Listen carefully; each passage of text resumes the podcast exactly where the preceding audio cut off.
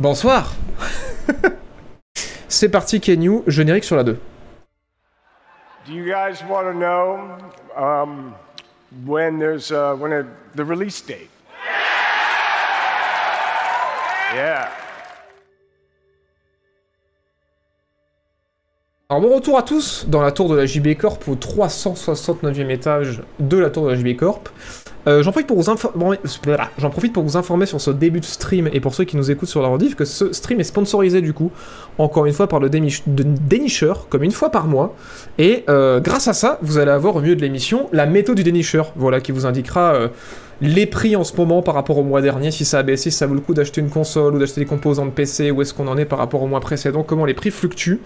Et euh, du coup, là, je vous donne rendez-vous au milieu de l'émission pour, euh, pour la météo. Et on remercie bien fort, évidemment, le dénicheur de soutenir ce stream. Euh, ça aide beaucoup. Voilà, ça fait rentrer des sous pour la production des vidéos. Donc merci à eux de leur soutien depuis, très très longtemps, hein, puisque ça fait quelques années aussi qu'ils sponsorisaient les vidéos du PC. Voilà, voilà. Bref, là-dessus, maintenant que c'est dit, euh, nous allons commencer immédiatement avec Alien Dark Descent, euh, qui est un jeu voilà, qui est sorti il y a euh, quelques temps. Donc c'est un jeu, effectivement, vous ne rêvez pas, sur le officiel launch trailer, on va peut-être prendre ça. Gameplay overview, ça m'a l'air mieux. Qui est bah, basé sur l'univers de, de Alien, c'est dans le titre, mais ce n'est pas un jeu de tir à la première personne, c'est un jeu tactique vu du dessus qui peut se jouer en coop. Et euh, qui est sorti du coup il y a quelques temps, qui avait l'air pas mal cool. Je vous en avais parlé parce que moi ça me, euh, ça, me hypait bien. Alors attention, on est sur la chaîne de PlayStation parce que c'est le premier lien qui a popé donc j'ai cliqué dessus. Mais euh, ce n'est pas en exclu sur PlayStation, c'est aussi sur PC et sur Xbox il me semble. Voilà, ça ressemble à ça. C'est sorti il y a quelques temps et aujourd'hui on va parler justement des retours de la presse pour savoir un petit peu qu'en est-il de ce genre de, de XCOM mais qui n'est pas totalement en tour par tour dans l'univers de Alien. Et euh, tout de suite, Open Critic, qui on le rappelle, est un site de... euh.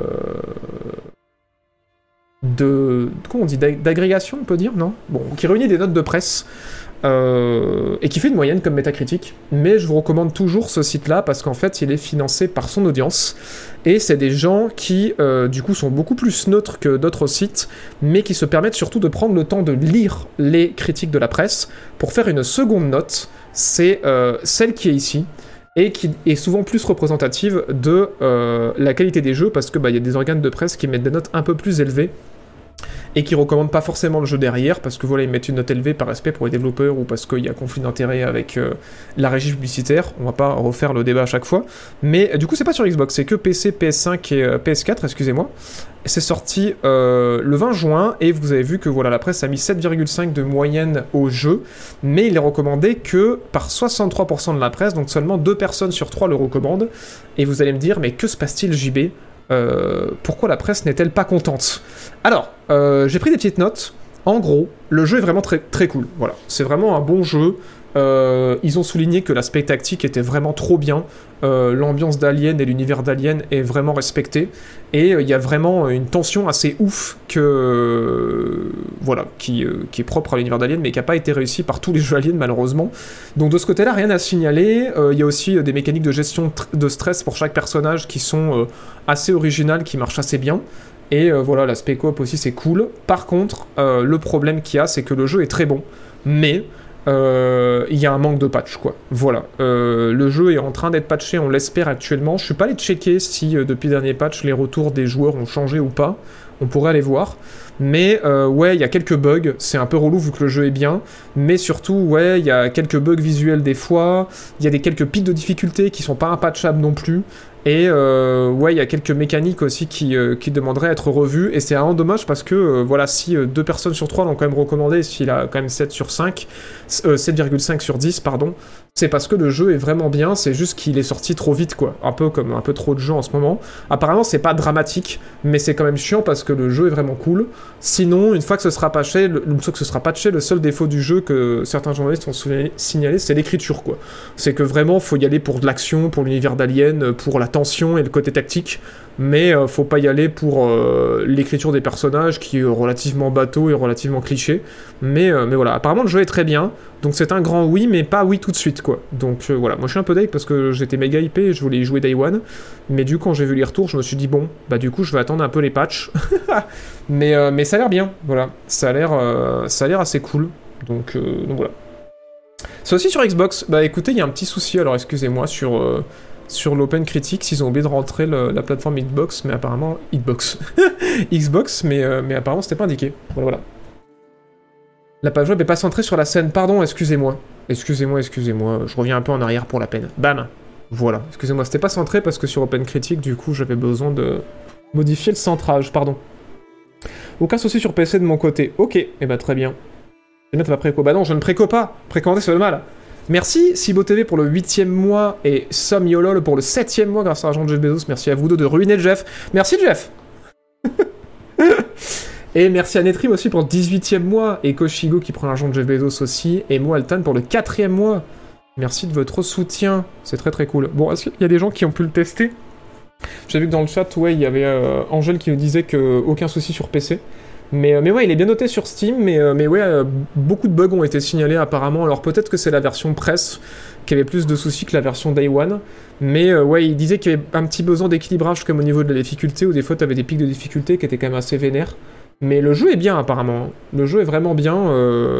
au niveau de la presse, c'est un peu ce qui, ce qui faisait qu'ils étaient encore plus deg que le jeu manquait de polish, parce que apparemment c'est vraiment très cool quoi. Donc voilà, si vous aimez les SF, l'univers d'Alien et et puis les jeux un peu tactiques avec de la tension, ça pourrait être pour vous, mais voilà, au global, ils avaient l'air de dire attendez un mois ou deux, de voir quelques patchs.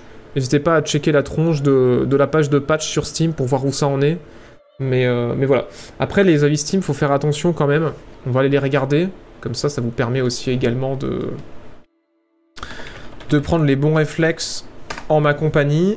Euh, le problème des avis Steam, c'est que euh, les joueurs se comportent, enfin, font ce qu'ils reprochent beaucoup à la presse, c'est-à-dire qu'ils euh, jouent euh, quelques minutes, voire une toute, petite poignée d'heures, et si le début est bien, bah, ils mettent une super note. Et du coup, ça fait des notes qui sont pas forcément représentatives de la vraie qualité du jeu. Donc, pour avoir, là, on est à 88% du coup d'avis positifs sur Steam. Effectivement, c'est très élevé. Mais du coup, moi, ce que j'aime bien faire en général, c'est de venir là, sur temps de jeu, et de monter le créneau là à plus de 10 heures pour voir si la note bouge, et, euh, et bah là c'est l'inverse. Bon, après on a, que 100 notes pour l'instant à plus de 10 heures de jeu. Donc ça veut dire que voilà, il y a 100 personnes qui ont plus de 10 heures de jeu sur le jeu, 95% d'avis positifs. Visiblement ça a l'air d'aller, mais euh, c'est quand même ouf de remarquer qu'il y a 4400 avis, et sur 4400 avis, il y en a 4300 qui n'ont pas 10 heures de jeu, et euh, qui ont déjà mis un avis positif sur le jeu. Donc voilà, prudence. Après, peut-être que c'est peut-être des soucis plus sur console que sur PC. Peut-être que ça a été patché, mais euh, voilà, voilà, voilà. Moi, je vous ai, j'ai pas joué au jeu encore. Hein. Euh, je vous ai euh, indiqué le retour de la presse. Après, c'est à vous de prendre votre décision, mais peut-être une petite patience quand même sur cet alien avant de, vous y lancer. Ouais, non, c'est, le début. C'est le début, c'est le début, c'est la première news. Ne vous inquiétez pas si vous venez de débarquer. voilà, voilà. Pour l'instant, je trouve ça un peu répétitif. Ouais, aussi, c'est des retours qui avaient euh, été faits sur les premières heures, que euh, certains trouvaient le gameplay un peu basique. Mais, euh, mais après, apparemment, le côté tactique prend le dessus, quoi. Donc bon. Ça passe nickel, ça rendait super bien. Et eh ben écoutez. Moi, je vous fais, je vous fais un peu un, un résumé de tous les différents avis qu'il y a dessus. Et c'est ce que euh, je vous invite à faire régulièrement aussi, essayer d'aller récupérer des avis de partout, parce que voilà, il y a des gens qui peuvent avoir une super expérience, et en fait ça peut cacher euh, un jeu qui est pas forcément toujours dans euh, la meilleure... comment dire La meilleure version de lui-même. Voilà. Merci Mascaran pour le premier mois, et merci Manier454 pour le premier mois grâce à Jean-Jeff Bezos. Merci de votre soutien. Sinon, euh, autre jeu aussi qui est sorti euh, ces dernières semaines, qu'on n'a pas pu couvrir aussi, parce que l'actu des dernières semaines était assez chargé, mais ça c'est sorti aujourd'hui, voilà, c'est sorti aujourd'hui. Oxenfree 2, voilà, euh, qui est sorti du coup à peu près partout, qui est la suite de Oxenfree 1, voilà, vous l'avez entendu ici en premier, un premier sur l'actualité, Oxenfree 2, la suite de Oxenfree 1, vous l'avez entendu ici. Qu'est-ce que c'est? Donc c'est un petit jeu d'aventure narratif, avec une direction artistique assez cool.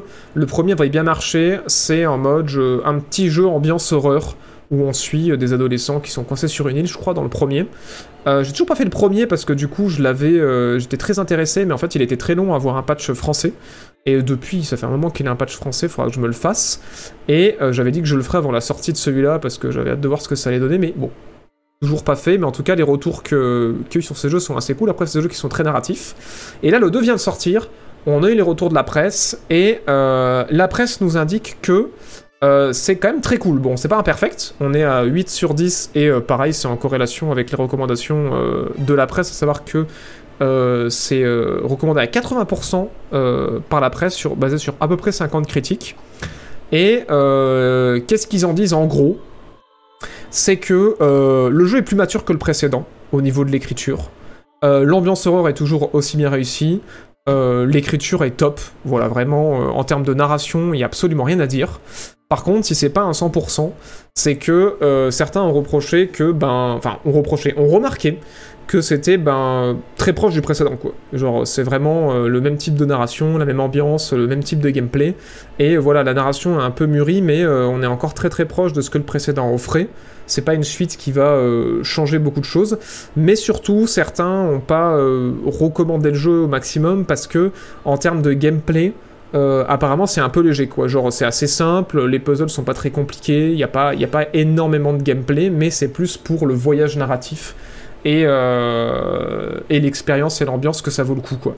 Et apparemment c'est cool parce que le jeu euh, est très lié narrativement au premier, euh, il y a bon après le thème du 2 on sait c'est les, les voyages en mode euh, métaverse quoi, et du coup apparemment c'est ça marche bien, cet aspect là du jeu marche bien. Donc vous avez raté que le début si vous venez de débarquer. On a parlé d'Alien Dark Descent au début, là on parle d'Oxenfree 2, on est en train de parler des sorties de ces dernières semaines et un peu les retours de la presse. Voilà, je sais pas s'il y a des gens qui ont eu l'occasion d'y jouer. Bon, vu qu'il vient de sortir aujourd'hui, j'imagine que non, alors vous êtes au début. Mais, euh, mais voilà, si ça vous intéressait, euh, sachez que voilà, si vous êtes un public euh, fan d'expérience narrative, vous avez aimé le premier, vous allez sûrement aimer celui-là. Mais si vous êtes curieux et que vous, vous aimez bien que. voilà, vous, aimez bien les jeux narratifs, bah très bien, mais si vous êtes curieux et que vous aimez quand même les jeux qui ont un pan de gameplay assez important en plus de la narration, bah ce sera peut-être pas pour vous, voilà, parce que c'est... certains journalistes l'ont décrit comme euh, une walking sim narrative. Pardon, décidément, je centre pas l'image à chaque fois, euh, je m'excuse. Qu'en pense le chat? Euh, Voilà, est-ce que ça vous intéresse? Est-ce que vous y avez joué? Merci Ria pour le deuxième mois grâce à l'argent de Jeff Bezos. Et euh, W Nilo70 pour le cinquième mois, merci beaucoup de votre soutien. Ah oui, il est sorti sur Netflix aussi, effectivement. Si vous avez Netflix et l'application sur votre mobile, vous pouvez y jouer sur votre téléphone. Voilà, voilà. En cloud, si je ne m'abuse. Donc oui, effectivement, ouais, le sortir sur Netflix, c'est pas con du tout quand on voit à quel point apparemment c'est narratif. Après, c'est peut-être parce qu'ils savaient qu'ils avaient un deal avec Netflix qu'ils ont pas cherché à pousser le gameplay plus loin aussi, parce que ouais, sur mobile, je pense que tu peux être assez limité en termes de contrôle. Je sais pas. Par contre, on me dirait, il y a bien des gros jeux de gestion sur mobile. euh. Bienvenue, bienvenue, installez-vous confortablement, attrapez le popcorn, ne vous inquiétez pas. Ils ont critiqué comme un triple A alors que c'est un indé, non? Alors ça, c'est toujours la question à 8 milliards de dollars. Euh... Bon, en vrai, moi, je dirais non. Je dirais que non, euh... non, non, ils critiquent pas le jeu comme un triple A alors que c'est un indé. Mais euh, je dirais que les journalistes qui se posent justement cette question-là se basent plutôt sur le prix du jeu. Et je pense que c'est ce qu'on devrait tous faire quand on fait des recommandations à nos amis ou euh, quand on fait des recommandations à un public plus large. C'est arrêter de regarder si c'est un indé ou si c'est euh, une grosse production et juste se dire ben, combien j'ai payé pour ce jeu et euh, qu'est-ce que ça m'a apporté émotionnellement et combien j'ai eu de fun par rapport à ce que j'ai payé. Et du coup, en fonction de ça, à quel point je peux le recommander quoi. Parce que bon, ben voilà, on vit dans un monde où les œuvres ont un prix et du coup, c'est à prendre en compte aussi. Euh, en plus, maintenant, du temps aussi, je trouve le temps de jeu est important. Mais là, malheureusement, on n'aura pas de temps puisque le jeu vient de sortir. Mais ouais. Donc je ne sais pas. Je dirais que la plupart ont dû euh, noter le jeu comme tous les autres, mais, euh, je ne sais pas. Je connais pas les journalistes personnellement, voilà. Je les ai pas vus, je les ai pas rencontrés, j'ai pas pu leur poser la question. J'ai juste pu lire leurs articles. j'ai pas pu leur dire, bon, écoute, comment il s'appelle? Euh, Eric Van Allen de Destructoid, qu'as-tu vraiment pensé du jeu Euh, Après, j'ai demandé à Wesley aussi quand je l'ai vu au café est-ce que quand t'as noté le jeu, tu t'es dit je mets cette note parce que c'est un M, si c'était un triple tu l'aurais noté moins bien J'ai pu aussi boire un café avec Jody euh, McGregor de PC Gamer. non, j'en sais rien du tout. merci Delphine pour le dixième mois. Merci beaucoup. Et merci Naum pour le troisième mois grâce à Argent F, Neymar Zolwa pour le 23e mois et Persims pour le 17e mois. Merci. Merci beaucoup de votre soutien. Bon, sur ces brèves paroles, j'imaginais que ça vous ferait pas beaucoup réagir parce qu'effectivement il vient de sortir, mais il y a aussi un autre jeu dont on avait parlé quand j'avais couvert le 3, qui me chauffait de ouf, qui lui, alors je sais pas si vous avez eu l'occasion, euh, parce qu'il a pas eu grande com, si vous avez eu l'occasion de d'y jeter un coup d'œil, si vous en avez entendu parler ou quoi, ça s'appelle The Bookwalker, euh, Thief of Tales, Euh, ça avait été montré à l'E3, moi pour la première fois je l'avais vu là-bas, et je l'ai pas vu avant, et euh, c'est un jeu... comment décrire ça? Un jeu vu du dessus à l'isométrique, euh, narratif, voilà. Euh, je me disais ça allait peut-être être un CRPG, euh, officiel launch trailer. Je sais pas si... Malheureusement, je crois que ça va être beaucoup de trucs de CGI, non? Non, c'est bon, il nous montre un peu de gameplay, voilà. Vous voyez un petit peu d'image à l'écran. Et en gros, il y a vraiment... Ah putain, c'est par les créateurs de Final Station Oh, ça je ne savais pas. Excellent année, hein, si vous l'avez pas fait. Très très cool, un univers vraiment cool. Et en gros, voilà, c'est un jeu vu du dessus, narratif, à l'isométrique, un petit peu à la Disco Elysium, où en fait c'est l'histoire d'un personnage qui est un euh, bookwalker, un marcheur de livres, qui en fait peut rentrer à l'intérieur des livres pour euh, voler des histoires en fait. Donc le concept est absolument génial. Et euh, le jeu vient de sortir, euh, donc il y a quelques semaines de ça, je mets une petite pause sur le trailer, et il a été assez bien reçu, voilà, 7,5 par la presse et quasiment 80% euh, de recommandations. Bon, il n'y a que 10 critiques qui se sont penchés dessus parce que le jeu n'a pas fait grand bruit, malheureusement. Du coup, on peut aller voir aussi les notes Steam, en vrai, je suis pas les check, par curiosité. Par curiosité, on pourra aller regarder. Bien noté là-bas aussi, bon, pas beaucoup d'avis, 500 avis, 95% de recommandations. Bon, alors du coup, sur 500 avis Steam, euh, je sais pas euh, si on peut euh, vraiment euh, se dire que c'est représentatif ou pas, mais en tout cas, voilà, des deux côtés, l'air d'avoir été bien reçu. Et visuellement, bon, l'air très cool, on voit vraiment la ressemblance visuelle avec Disco Elysium. Et ce qu'on en dit la presse, c'est que l'écriture est assez intéressante. Parce qu'en fait, vous suivez euh, une trame principale, mais à chaque fois que vous rentrez dans un livre, en fait, euh, vous suivez une histoire dans une histoire. Parce que du coup, à l'intérieur d'un livre, en fait, vous avez tout un univers narratif à découvrir, en plus de l'histoire principale qui continue. Et apparemment, au niveau de l'écriture, ils ont vraiment réussi cet aspect-là d'une histoire imbriquée dans une histoire. C'est assez cool. Au niveau des designs aussi, c'est sympa. Euh, apparemment, les phases à la première personne, avec les phases vues du dessus, et les phases de combat aussi, sont, sont assez cool. Euh, le jeu est assez unique, voilà. Euh, ça, c'est quelque chose qui a été euh, pas mal salué, que ce soit au niveau de ses visuels ou de sa narration ou de son design. Par contre, euh, du point de vue des côtés négatifs, parce que forcément le jeu n'a été recommandé que par euh, 4 personnes sur 5, c'est que ben il y a quelques petits bugs. Bon, c'est pas ultra gênant, mais euh, c'est surtout sur la version console qu'il y a pas mal de soucis quoi. Il y a plus de bugs sur la version console que sur PC. Le jeu est bien meilleur sur PC. Et euh, sur la version console, euh, bah, il y a besoin de patch parce que le jeu est pas ultra stable. Voilà. Apparemment sur console, euh, il y aurait besoin de patch. Alors sur PC, ça va. Et euh, par contre, surtout le vrai gros point noir, qui sera peut-être pas un point noir pour tout le monde, c'est que le jeu est pas très long. Euh, voilà. Certains journalistes ont dit 6 heures. On peut aller voir sur How Long to Beat pour voir euh, à combien il est, euh, il est noté s'il y a des gens qui ont rentré leur temps. Voilà, 6 heures. En général, c'est 6 heures de jeu pour un jeu qui est quand même à. bon, là, il est, il est pas en pro, mais qui est quand même à 14 euros. Bon, ça va, c'est honnête. 14 euros pour 6 heures de jeu si c'est vraiment 6 bonnes heures de jeu. Mais, du coup, voilà, c'est assez court. Faut pas s'attendre à un truc de la longueur d'un Disco Elysium.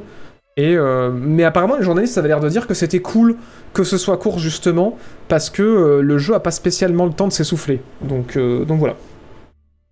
Ouais, 6 heures pour 15 euros, ça va. Je trouve que la base de se dire. euh, 2 euros l'heure si c'est du bon temps de jeu, c'est vraiment cool quoi. Même euh, 3 euros de l'heure si vraiment c'est un jeu intense, qui a pas de remplissage, qui a pas de copier-coller et tout, je trouve ça vraiment bien. Mais, euh, mais ouais, non, c'est honnête. C'est honnête. Voilà, qu'en pense le chat? Est-ce que vous y avez joué? Est-ce que vous avez un avis à donner? Merci les Matadarons pour le premier mois et Onrock pour le troisième mois, Lowell Crow pour le treizième mois aussi, et le Pigeon Jeton Massif pour le cinquième mois grâce à Argent de Jeff et Sidrat 402 pour le neuvième mois grâce à l'argent de Jeff. Euh, merci Jeff. Je vous jure. Game Pass. Et dans le Game Pass, putain, c'est ouf. Bah voilà. Aucune excuse. 14 euros et en plus dans le Game Pass. Donc, euh, bah essayez-le, j'ai envie de vous dire. hein. Mais en tout cas, ouais, apparemment, euh, sur console, il y a quelques soucis, quoi. J'ai payé 12 euros pour 2 heures de film. Ouais, oui, voilà, on est d'accord. c'est sûr que 14 balles pour 6 heures de jeu, si c'est vraiment bien, euh, ça, vaut grave le coup, quoi. Je le conseille très fortement. Bah, trop bien. Trop bien, trop bien. J'ai fait la démo et j'ai vraiment eu l'univers. Bah, trop bien. Bah, voilà. Si vous avez le Game Pass, si vous avez 14 euros euh, que vous pouvez dépenser, eh ben, ce sera peut-être l'occasion. euh, voilà. Avec une certaine prudence, notamment sur les. en sachant que les certains puzzles, apparemment, comme je le disais, sont pas super intéressants. Mais au global, les, retours ont l'air assez cool, quoi.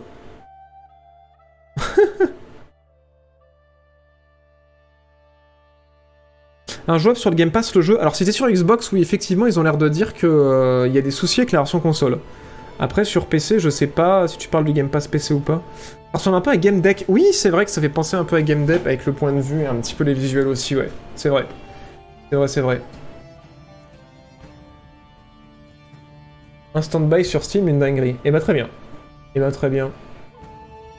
CRPG, bah du coup je sais pas si on peut le décrire comme un CRPG au final. Il y a l'air d'avoir des combos tour par tour, mais ça a l'air d'être... euh, Ouais, un genre de CRPG, mais... euh, Mais j'ai pas vu vraiment clairement quelqu'un utiliser le terme dans ce que j'ai lu, quoi.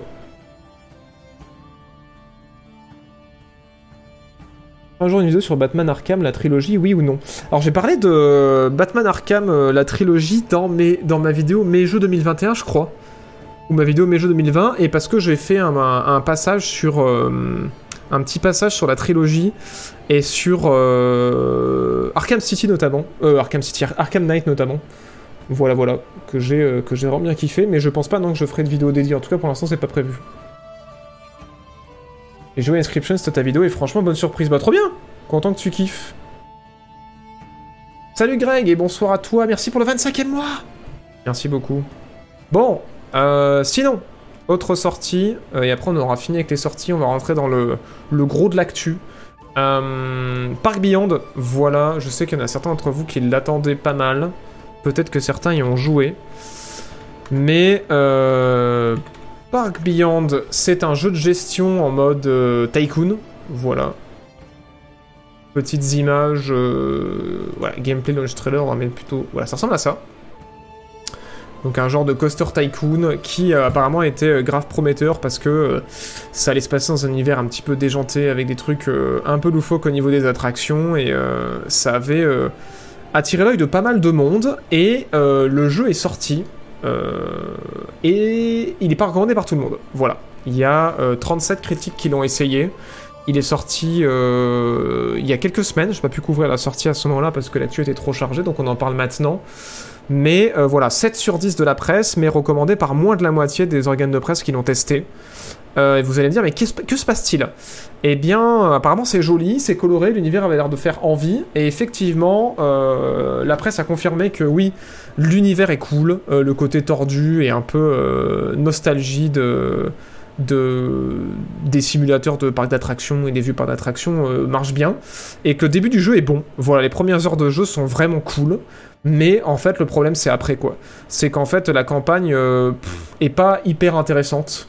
Et que, en fait, au niveau de la construction, bah, les joueurs sont vachement limités et ils peuvent pas vraiment faire ce qu'ils veulent au niveau de la construction euh, des roller coasters, de faire des trucs un petit peu ouf comme euh, les, les trailers euh, le faisaient penser. En fait, on finit par être euh, limité assez rapidement et encore plus dans la campagne. Et le jeu manque du coup de, de profondeur et de contenu. En fait, il est rapidement euh, répétitif, quoi. Du coup, du coup, c'est un peu dommage. Et il y a aussi, il manque pas mal de trucs, quoi. Notamment du contrôle au niveau des, des employés, qui fait qu'au bout d'un moment, ça devient galère à gérer. Et il y a des gros soucis de gestion d'économie aussi sur le sur le endgame et sur le mid-game, quoi, où en fait le jeu devient une vraie galère économiquement. euh, Enfin voilà, faire marcher le parc d'attractions, au bout d'un moment, ça devient très compliqué. Du coup, voilà, des gros soucis d'équilibrage, et en plus, cerise sur le gâteau, bah, il y a eu pas mal de bugs apparemment sur la version Day One. Donc, euh, donc ouais, apparemment, la sortie, c'était pas trop ça. Je sais pas si ça euh, s'est amélioré depuis. On peut aller check les reviews Steam, mais encore une fois, voilà, les reviews Steam, faudra faire attention à voir euh, combien, de combien est le temps de jeu des gens. Mais ouais, on voit déjà que, ouais, euh, même sur Steam, il n'y a pas beaucoup de, de reviews, mais le peu de reviews qu'il y a, c'est 50% de reviews, donc pas recommandé de ouf, quoi. En même temps, le jeu est à 50 balles, donc je pense que ça pardonne un petit peu moins. Et, euh, et voilà, donc c'est dommage, ouais. Je suis désolé pour ceux qui attendaient, euh, qui attendaient, le... qui attendaient le jeu, mais, euh, mais ouais, apparemment, c'est pas, c'est pas ouf. Voilà. Voilà, voilà. Je vous avoue que. Moi, j'attendais pas ça des masses parce que j'ai l'impression qu'on en a bouffé trop des tonnes des, des, des Coaster Tycoon et compagnie. Mais, mais ouais, là, je pensais pas que ça se vautrerait autant, quoi. Ouais, 50 balles, ouais. C'est quand, même, quand même beaucoup, hein. Toi, tu vas regarder le live... Non, je vais pas regarder le live de Test Drive Unlimited. On en parlera la, semaine prochaine. Je le retransmettrai pas en direct. T'as aimé Jurassic World Evolution 2 Moi j'ai adoré. Alors j'ai pas joué au 2, mais j'avais testé le 1 chez un pote, et j'avais trouvé ça pas mal, mais euh, j'avais pas joué assez longtemps pour, euh, pour y devenir accro. Euh, voilà, voilà. Mais le 1, je l'ai, ouais. Le 1, je l'ai acheté, mais je l'ai pas, je l'ai pas relancé de mon côté. J'ai entendu parler de Dave the Diver? Alors oui, il y a eu une com monstrueuse euh, sur Twitch, euh, j'ai pas compris comment c'était possible, bien avant la sortie. Et, euh, il est sur toutes les couvertures des Soul Steam, enfin il, était vraiment sur les couvertures des Soul Steam, je trouve ça ouf. Et du coup, j'en ai entendu parler, mais après ça m'a pas intéressé de ouf, j'avoue.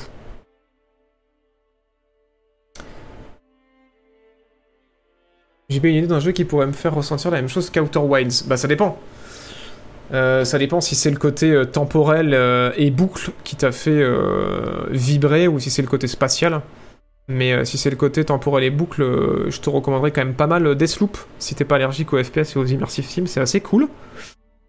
Et, et, sinon, après, pour le côté spatial, ouais, No Man's Sky en vrai c'est quand même pas mal. Hein. Je sais pas si tu connais ou si tu as déjà joué.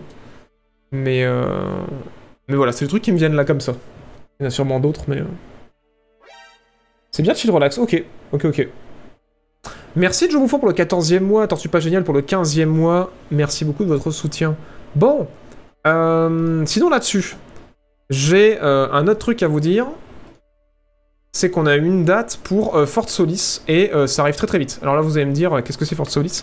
C'est un truc qui a été annoncé à l'E3. c'est assez joli. Et euh, il y a Monsieur Troy Baker qui est dedans. Donc en gros, c'est l'acteur de Joel dans The Last of Us. Et il y a également l'acteur de euh, Arthur Morgan dans Red Dead Redemption qui sont euh, dans ce jeu. Voilà, donc un sacré casting. Ça se passe sur Mars. Et apparemment, c'est un jeu ambiance un petit peu trailer, peut-être horrifique. Et c'est très joli. Et c'est un jeu qui se veut très narratif. Alors attention, il hein, faut pas imaginer un Dead Space ou quoi. Et euh, ça a l'air cool. Euh, on connaît pas trop le studio, il me semble. Je vais aller regarder. Mais il me semble que c'est un de leurs premiers jeux. Et incroyable mais vrai, euh, ils ont montré le jeu à ce 3 et ils annoncent déjà la date, c'est le 22 août. Voilà. Donc si vous avez vu Force Solis à l'E3 ou que ça vous intéresse, vous pouvez vous noter la date. Et je vais aller checker tout de suite qui c'est qui est derrière le... Alors merci d'arrêter de me balancer le son super fort. C'est Fallen Leaf et Black Dracar Games qui sont derrière. Ouais, Fallen Leaf, c'est leur premier jeu, voilà. Donc, euh, je sais pas si c'est un studio fondé par des vétérans ou je ne sais quoi. Mais, euh, mais voilà, ça a l'air cool, l'ambiance a l'air cool. Je suis curieux. Moi, j'aime bien les jeux Telltale, donc si c'est un jeu à la Telltale euh, narratif avec des visuels comme ça et un bon doublage, je suis méga chaud. Mais faudra voir, voilà. Le 22, le 22 août de cette année, sur PS5 et sur PC, malheureusement pas sur Xbox. Voilà, voilà. Sorry, sorry. Merci, JostBadCat qui a offert 10 subs Merci beaucoup. Merci pour ton soutien et merci d'avoir pris un sub par la même occasion. 11 subs au total du coup. Merci Ben Osuke pour le premier anniversaire de Jean Bezos. Merci beaucoup de ton soutien. Et merci pour tous les gens à qui tu as offert un sub et qui auront désormais un incroyable logo Jean Masson à côté de leur pseudo. une ambiance à l'alien, ouais, une petite ambiance alien, routine, effectivement, vous avez raison. Donc voilà, Fort Solis le 22 août. On espère que ce sera bien. Voilà, parce que pour l'instant, j'ai pas plus d'infos que ça à vous donner. Et euh, sinon, parlons de Assassin's Creed. Alors, Assassin's Creed, vous vous dites, ah oui, Mirage, le... non, non, non, c'est bon, Mirage, c'est pas sorti, mais c'est déjà Asbin. Donc, on va parler de la suite. on va parler de Assassin's Creed Red. Alors, euh, Assassin's Creed Red, pour ceux qui ne suivent pas, euh, ou qui sont en carlognon, mais qui sont quand même bien contents que je les informe de ce qui se passe dans le, monde du jeu vidéo, eh bien, il y a un Assassin's Creed Mirage qui va sortir là prochainement, qui euh, revient un peu aux sources, ce n'est pas ce que vous voyez à l'écran. d'Assassin's Creed, c'est-à-dire ça redevient un jeu très narratif d'infiltration en open world, mais plus du tout RPG.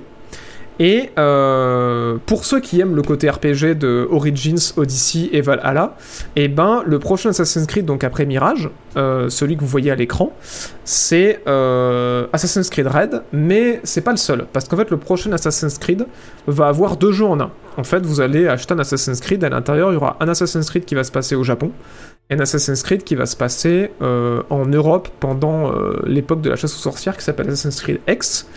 Et en fait, euh, on se disait, bon ben, euh, ce gros Assassin's Creed là, qui va avoir deux Assassin's Creed en un seul, deux univers complètement différents en un seul, euh, il est pas prêt d'arriver de toute façon, c'est loin. Et ben en fait non. apparemment, Mirage, vous le savez, il est prévu pour cette fin d'année là, octobre je crois, je sais plus quelle date exactement. Et ben on a appris cette semaine, par une fuite, mais d'une façon absolument improbable, la fuite, je crois que c'était là-dedans que je l'avais lu. Euh, c'est euh, quelqu'un qui s'occupe de la communication euh, pour les jeux Ubisoft, qui a annoncé publiquement être à la recherche de partenaires commerciaux pour lancer en 2024 la promotion d'Assassin's Creed Red. Voilà. Et vu qu'en général les promotions des jeux Assassin's Creed commencent les années où ils sortent, et bah du coup on peut en déduire que Assassin's Creed Red en fait c'est déjà l'année prochaine quoi. Donc on va avoir un Assassin's Creed euh, là euh, narratif, infiltration, euh, pas RPG avec Mirage, mais l'année prochaine pour ceux qui ont kiffé Valhalla et Odyssey Origins, il y aura déjà le retour d'un gros Assassin's Creed avec deux époques différentes. en mode RPG comme, comme les précédents, qui va débarquer pour 2024. Voilà, voilà. Moi, je, suis sur le cul. Hein. Je pensais vraiment qu'on était très loin de Assassin's Creed Infinity, qui apparemment a eu des galères et des galères de développement, euh, des fuites qu'on a eu après, est-ce que c'est vrai ou pas, on n'en sait rien. Mais apparemment, ouais, euh, le, raid serait euh, potentiellement pour une fenêtre de sortie en 2024. Et pour ceux qui se demandent qu'est-ce qu'on a comme info dessus, bah, à part ce que je vous ai dit côté gameplay, on sait qu'on devrait incarner deux personnages. je crois que j'avais noté un samouraï et euh, un shinobi. Voilà. À tour de rôle, visiblement. Donc on va avoir une chier de personnages dans le prochain. Comment perdre son taf, exactement? Assassin's Creed, ça déjà limite les livres Martine. Ouais, mais là ils essaient de faire un truc malin parce que justement ils se disent que euh, s'ils veulent continuer à faire des sous avec la franchise Assassin's Creed qui est quand même la franchise Ubisoft la plus rentable, voilà, puisque ça fait partie des 10 franchises les plus rentables au monde, Assassin's Creed. Ils peuvent pas continuer à en sortir un tous les ans, et c'est pour ça qu'ils ont eu l'idée de lancer euh, Infinity, qui en fait serait euh, le jeu, le dernier Assassin's Creed que vous aurez besoin d'acheter. Parce qu'en fait, après, tous les prochains Assassin's Creed euh, seront vendus comme des mises à jour, ou même peut-être même pas vendus, j'en sais rien, peut-être qu'ils feront du bif sur les cosmétiques, je sais pas mais euh, seront vendus comme des gros DLC ou des grosses mises à jour pour euh, le jeu de base qui sera Assassin's Creed Infinity, quoi. Et du coup, il y aura plus de sorties Assassin's Creed annuelles, il y aura juste euh, des contenus ajoutés régulièrement et parfois un gros season pass avec une toute nouvelle campagne dans une nouvelle époque, un nouveau pays, voilà. C'est un peu apparemment des fuites qu'on a eu, le plan qu'ils avaient. Après, peut-être qu'ils vont, ils vont changer d'avis finalement et que Red va sortir tout seul, je ne sais pas. Mais, euh, mais c'est visiblement euh, ce qui, ce qui est en train de se passer chez Ubisoft pour la franchise Assassin's Creed. Ils veulent, euh, ils aimeraient que ce soit le dernier et faire un Assassin's Creed Hub. Parce que du coup, on a appris à l'E3 aussi qu'il allait avoir un Assassin's Creed VR qui allait arriver. Peut-être qu'il va être en Hub dans Infinity, je ne sais pas. Mais on sait aussi des fuites qu'il y a un Assassin's Creed multijoueur aussi, qui, qui va être potentiellement une mise à jour d'Assassin's Creed Infinity également, qui s'appelle Assassin's Creed, son nom de code, je sais plus ce que c'est. Euh, je crois que c'est euh, euh, le nom de la bête mythologique dans le labyrinthe là. dans la mythologie grecque. putain. J'ai Centaure en tête, mais c'est pas ça. Le Minotaur, voilà. Apparemment, c'est Assassin's Creed, je crois. Minotaur, je crois, le nom du. le nom de code de l'Assassin's Creed multijoueur. Alors, c'est pas le nom définitif, c'est un nom de code. Mais il me semble que des feats qu'on a eu, ce serait le nom de code de l'Assassin's Creed multi, ce serait Minotaur. En plus du coup de l'Assassin's Creed Jade qui se passe en Chine et qui sort sur mobile. Mais bon, ça, ça nous concerne pas des masses puisque c'est que sur mobile. Mais voilà, visiblement, il pourrait y avoir deux Assassin's Creed solo, plus pas, loin derrière un VR, plus pas loin derrière un Assassin's Creed multi, qui serait ajouté comme des grosses mises à jour de Infinity, qui, serait le nom de, cette espèce de hub euh, qui va sortir l'an prochain, quoi. Voilà, voilà. Pour Assassin's Creed purée, et eh bah ben, c'est bien pour ça qu'en fait ils veulent en sortir qu'un seul. Ils sont en mode, bah en vrai, L'année prochaine, il y a Infinity qui sort, et c'est fini. Et en fait, tout ce que je vous ai décrit, c'est des mises à jour, quoi. Que ce soit le VR, le multi, euh, celui au Japon, euh, celui en Europe, bah ça va être toutes des mises à jour d'Infinity. Donc en fait, en vrai, euh, il n'y a plus qu'Infinity l'année prochaine. S'ils ont gardé le plan et que les fuites sont toujours vraies, c'est le dernier qui va sortir, et après, ce sera que des mages, quoi. Donc ouais. Ah, code Assassin's Creed Battle Royale Je me casse Eh ben j'espère pas J'espère pas. Mais, mais oui, il pourrait, hein. Excusez-moi, il se faisait soif. Donc ouais, 2024 apparemment. Euh, donc voilà, ça va arriver très vite et on va avoir des réponses à toutes ces questions assez rapidement en vrai. Hein. La mage à 70 euros qui arrive à 150 gigas. Ah ouais, non mais c'est grave possible. À ils vont faire un truc comme ils font beaucoup aujourd'hui hein, sur euh, beaucoup de jeux, c'est-à-dire euh, comme sur les Call of Duty ou je sais plus où j'ai vu ça récemment, sur Gears of War aussi, où ils te demandent qu'est-ce que tu veux installer comme type de contenu quoi. Et si clairement toi t'as acheté le jeu parce que tu veux juste faire celui au Japon, bah à l'installation tu vas cocher Japon et puis l'autre tu vas pas le cocher quoi. Donc oui, on imagine qu'il y aura une bonne gestion de l'installation, parce que sinon on va voir, euh, on va voir un disque dur de 1 Tera avec écrit Assassin's Creed dessus. Mais ouais, on verra. N'empêche, c'est pas con, hein, parce qu'effectivement, euh, si euh, ils vendent des DLC un, peu comme The Witcher avec Blood and Wines, ou là avec Cyberpunk et Phantom Liberty à 30 ou 40 balles tous les ans, effectivement, la pilule pour les joueurs pourrait passer mieux, quoi, parce que tu vas te dire, bon, c'est 30-40 euros, euh, pourquoi pas, c'est un Assassin's complet avec une putain d'histoire et tout, dans, un nouvel univers. Tu seras peut-être plus enclin à claquer ta thune que 60, euh, 70 ou 80 balles, quoi. Et, euh, et en plus de ça, bah, tu seras peut-être moins fatigué de la franchise, parce que vu que c'est des mises à jour, tu vas te dire, oh, ah ouais, non, l'Europe avec la chasse aux sorcières, là, ça m'intéresse pas, je pense que je vais attendre la prochaine match, voir si j'achète le DLC, quoi. C'est pas con, hein. Comme modèle économique, c'est pas con du tout. Je sais pas si ça marchera. Je sais pas si ça trouvera un public, parce qu'il y a quand même des habitudes de consommation, hein, mais, euh, mais on verra. Hein. On verra. Assassin's Creed in Space, Assassin's Creed Tarkov Like. Et eh bah c'est bien, bah si Ubi cherche à recruter des gens qui viennent dans le chat, ça paraît des super idées. Je vous jure. Oh mon dieu Skyrunner, putain 76 mois L'indéflexible, l'immortel. Alors comment tu trouves le carrelage des 10 ans Mais oui, c'est trop bien Je l'ai montré... Euh, alors pour ceux qui euh, n'étaient pas là avant qu'on démarre l'émission, je le montre quand même parce que c'est vraiment trop cool et que ça m'a beaucoup touché. Euh, mes modérateurs, pour les, ben, me souhaiter les 10 ans de la chaîne, ont fait une cagnotte et se sont réunis en fait pour payer Lodem, qui est du coup une streameuse sur Twitch et qui fait de la poterie, pour faire en fait un... pour faire ceci. Voilà, pour me souhaiter un joyeux 10 ans. Et euh, du coup, c'est le logo réinterprété sur euh, de la céramique et c'est euh, super beau. Et c'est trop bien. Ça m'a beaucoup touché. Donc merci à toi Sky et merci à tous les modos. Et c'est ouf quoi. Le geste m'a touché parce que j'étais pas au courant. Et je l'ai reçu aujourd'hui. Et, et franchement, c'est trop cool quoi. Donc ouais, merci beaucoup pour ce cadeau. C'est ouf, ça me touche énormément. Et comme je le disais au début du stream c'est ça me ça fait un truc parce que ça me fait quelque chose de palpable euh, pour fêter les 10 ans parce que comme je le disais mon métier est très euh, immatériel et du coup ben j'ai rien de physique en fait qui montre euh, le parcours et bah ça c'est un, un, truc physique quoi. Et en plus du fait que ça vient de vous quoi les modos qui donnaient déjà beaucoup de votre temps depuis des années pour me soutenir et m'aider bah ça me touche encore plus quoi que vous soyez réunis pour organiser ça et tout et et ouais, c'est dingue, mais ouais, c'est putain de beau, hein, franchement, euh, c'est ouf, hein. C'est vraiment trop cool, quoi. C'est vraiment classe. Bon, du coup, là, c'est à l'envers parce que ma caméra est inversée, mais... Euh, mais, euh, mais ouais, c'est vraiment trop stylé, quoi. Franchement, l'Odem a fait un super taf. Et ouais, merci beaucoup, du coup, pour te répondre, Sky, merci beaucoup, et ouais... Franchement, meilleur commu, hein, voilà. les modérateurs vous représentent bien. des gens adorables qui qui m'ont fait un truc aujourd'hui. Hein. J'ai pas encore réalisé tout ce que ça représente, mais euh, et que ça vient de vous, je réalise pas, mais euh, du coup, ouais. C'est euh, ben merci, merci, merci beaucoup, ça m'a beaucoup touché. Hein. Je réalise pas encore, donc ouais, c'est très cool.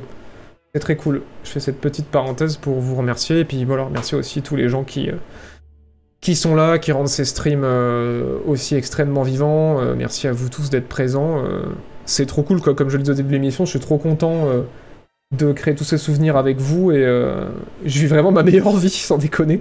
Et euh, là, ça me fait très bizarre d'avoir quelque chose de physique à toucher.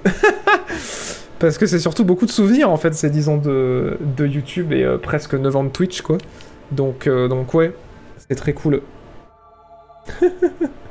c'est qui les bougres derrière? Bah c'est l'équipe de la JB Corp, hein, voilà, les milliers de personnes qui préparent cette émission extraordinaire euh, toutes les semaines euh, dans la tour de la JB Corp, voilà, qui est désormais une multinationale, on le rappelle, là je suis, dans la tour, en plein centre de Paris, en face de la tour Eiffel, au 369 étage de la tour, pour vous retransmettre cette émission. Et du coup, bah là, euh, c'est Michel, c'est Jean-Michel derrière, Michel est en régie actuellement, et, et Josiane de la Compta, qui vous prépare cette émission incroyable. Il va nous faire chialer le con. Mais non, mais c'est ouf. C'est ouf quand même. Vous vous rendez compte? Enfin, c'est dingue 10 ans, quoi, et, euh, et c'est palpable pour une putain de fois, bordel Non, c'est ouf, ça me touche vraiment beaucoup, quoi. C'est vraiment très cool. Merci. Voilà. Merci au modo, et puis merci à tous les gens euh, d'être encore là, quoi. Merci à tous ceux qui me découvrent et qui euh, sont présents ici aujourd'hui, à tous ceux qui sont là depuis des années et qui reviennent encore et encore pour du contenu sur Twitch et sur YouTube, donc... Merci beaucoup, voilà, d'être présent. Je dirais jamais, jamais assez merci, hein, de toute façon. je ne le dirai jamais assez, vous le savez, je continuerai de le dire. T'as pas viré Jean-Mi encore? Bah non, il fait du bon taf, hein En face, en dessous de la tour Eiffel, tu veux dire non, non, en face, vous savez, c'est la grande tour noire, là En face de la tour Eiffel.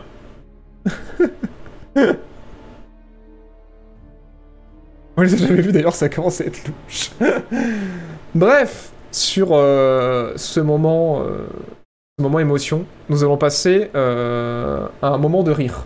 Euh, et on est, on n'est pas trop en retard sur l'émission, c'est cool. Nous allons passer un moment de rire avec, euh, je vous propose immédiatement, puisque j'en parlais, merde, j'ai fait une connerie, je suis en train de foirer mon conducteur. Nous allons passer euh, voir Michel. Voilà, puisque Michel attendait en régie pour lancer la météo de cette émission incroyable. Et du coup, je vais passer le micro à Michel pour la méthode du dénicheur, voilà, qui sponsorise cette émission. Merci à eux. Et euh, du coup, Michel vous a préparé une petite météo des prix en régie. Euh, Michel, je sais pas si tu m'entends, mais euh, si tu m'entends, en tout cas, c'est à toi.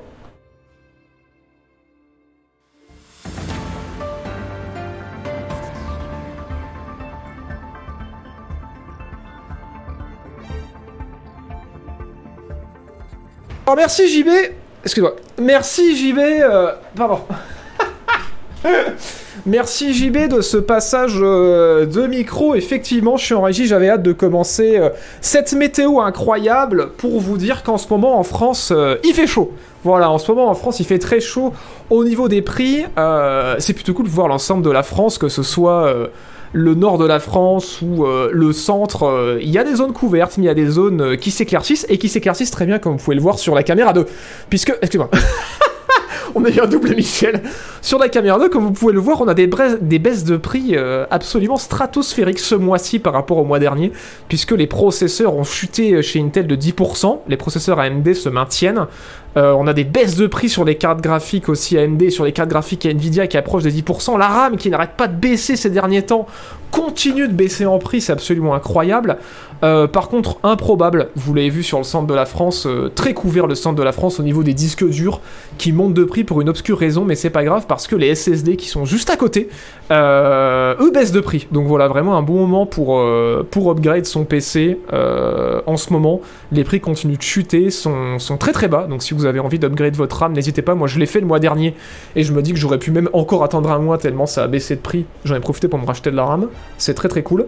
Par contre, euh, les alimentations se maintiennent. Les P5 baissent de 4%. Pourquoi? Parce que si vous ne le saviez pas, euh, jusqu'au 17 juillet, il y a Sony qui fait des promos pendant les, les vacances là et qui baisse sa PS5 de 75 euros, qui fait qu'elle est à 475 euros au lieu de 550.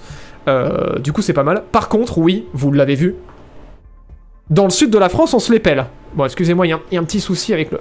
Voilà, parfait. Comme ça, ce sera mieux. Dans le sud de la France, on se les pèle puisqu'il neige. Voilà, il neige chez Xbox. Je sais pas ce qui se passe chez Xbox, mais comme vous l'avez vu euh, sur le côté des températures. Mon changement de caméra est un peu rapide. Les Xbox Series euh, ont monté de 18% pour revenir à leur prix euh, de vente indiqué brutalement ce mois-ci, alors que ça faisait des mois qu'ils étaient un petit peu sous le, prix de vente indiqué, mais là, ça y est, toutes les Xbox sont revenus à leur prix, euh, à leur prix indicatif. La Switch aussi a remonté un peu de prix alors qu'on pouvait les choper à des prix raisonnables. Donc on va dire que ce mois de juillet, on va pas se mentir, c'est un bon mois pour upgrade son PC ou se faire un PC. C'est pas un bon mois pour acheter une console. Bon, sauf la PS5 évidemment. Et sur ces belles paroles, nous allons passer aux anniversaires puisque demain, messieurs, dames, je vais pouvoir vous foutre un coup de vieux.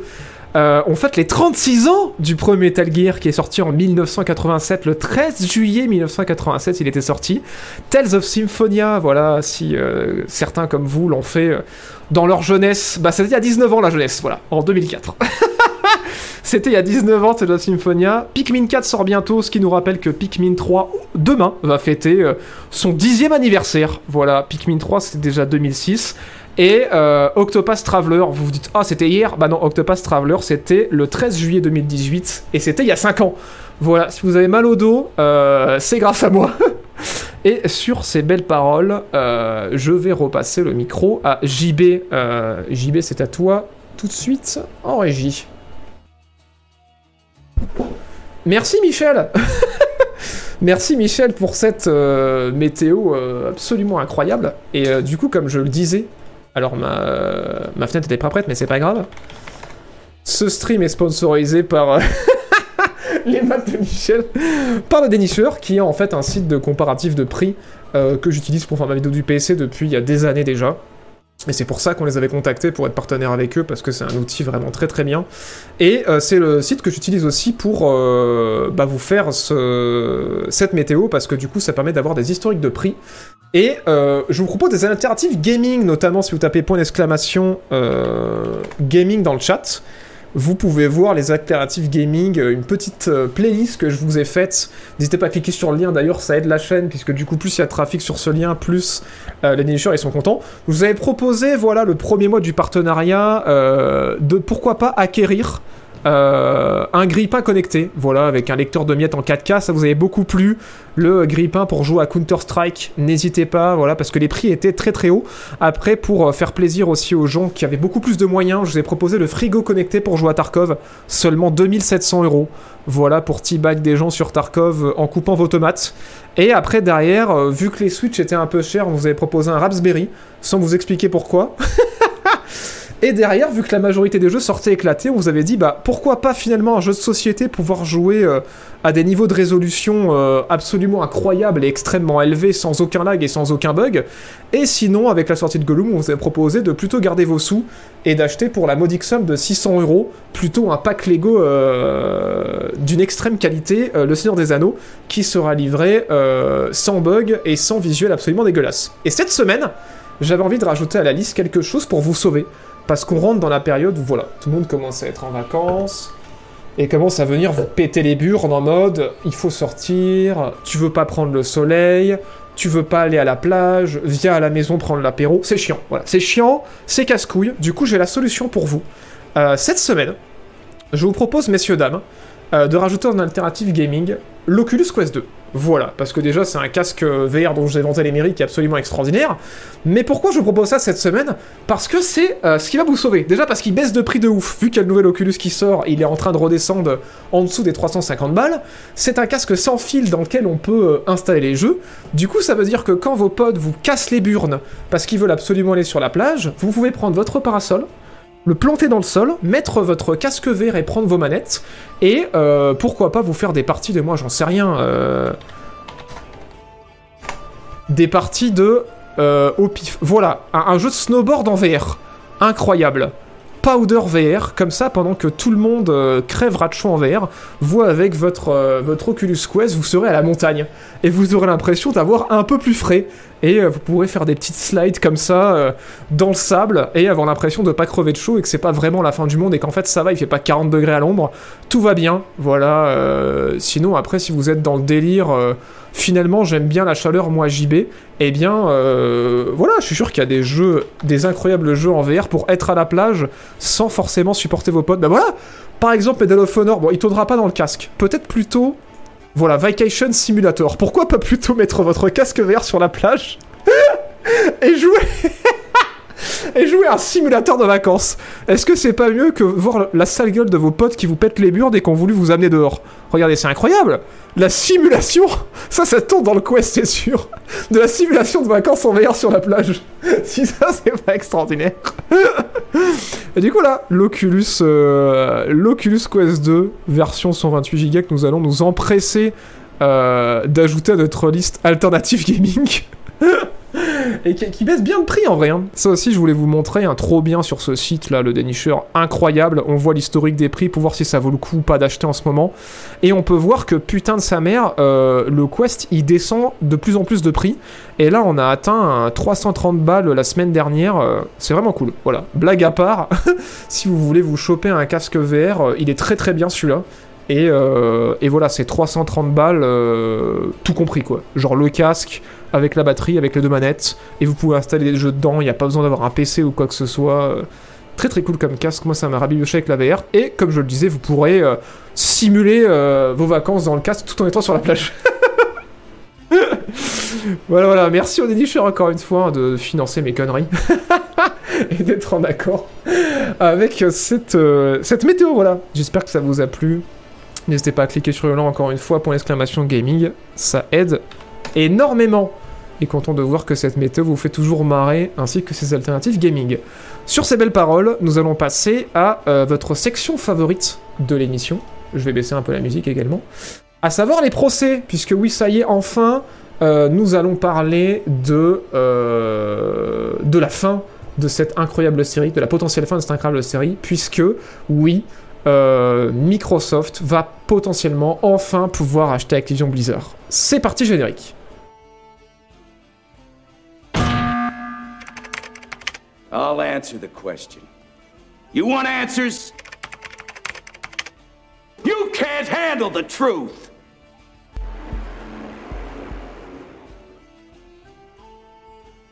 La bagarre Vacation Simulator. Bah oui, je suis content que ça vous plaise ces alternatives gaming, ainsi que cette météo des prix. ça fait plaisir à chaque fois de voir vos pisser de rire dans le chat pendant cette section, c'est trop cool. si en plus ça vous foutre la banane, sachez que ça aide la chaîne, donc c'est trop bien. On fait d'une pierre deux coups. Bon, euh, oui, c'est réel, vous le savez, ces deux dernières semaines, on a fait que parler de ça, du procès entre Microsoft et la FTC aux États-Unis, qui tente de rétropédaler, en fait, d'empêcher Microsoft de racheter Activision Blizzard pour monopole. Et c'est ce qui nous a euh, donné plein de fuites, plein d'infos hyper intéressantes qu'on a pu avoir bah, la semaine dernière et la semaine d'avant aussi. D'ailleurs, n'hésitez pas à voir la rediff si vous avez raté ce feuilleton incroyable euh, sur Jean-Baptiste Play, pas chaud, mais Play, ma chaîne secondaire. Euh, voilà, pour avoir un peu toutes les news croustillantes. Et on a appris cette semaine que, bah, ça y est, le résultat est tombé. Et euh, incroyable, spoiler, euh, oui, c'est bien réel. Ça va être validé, voilà, parce qu'en fait, la FTC a perdu son procès. et du coup, bah, en fait, il n'y a plus rien qui empêche aux États-Unis Microsoft de racheter Activision Blizzard. Et la date a même été changée, puisque c'est vendredi, je crois, non, samedi, c'est samedi que, s'ils veulent, ils peuvent officiellement faire l'acquisition d'Activision Blizzard.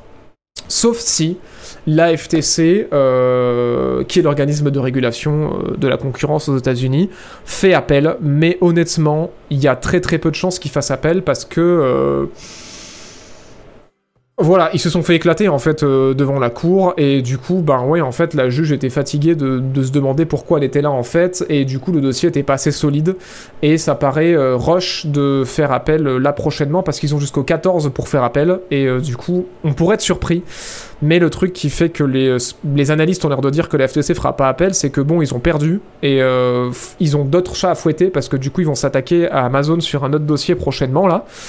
Et euh, le truc, c'est que la FTC, c'est payé par euh, l'argent du contribuable aux États-Unis. Et du coup, euh, s'ils insistent pour faire appel et qu'ils reperdent, bah, ce sera pas forcément bien vu. voilà, voilà. Donc c'est pour ça que du côté des États-Unis, ça a l'air de, de partir sur une grosse, grosse validation.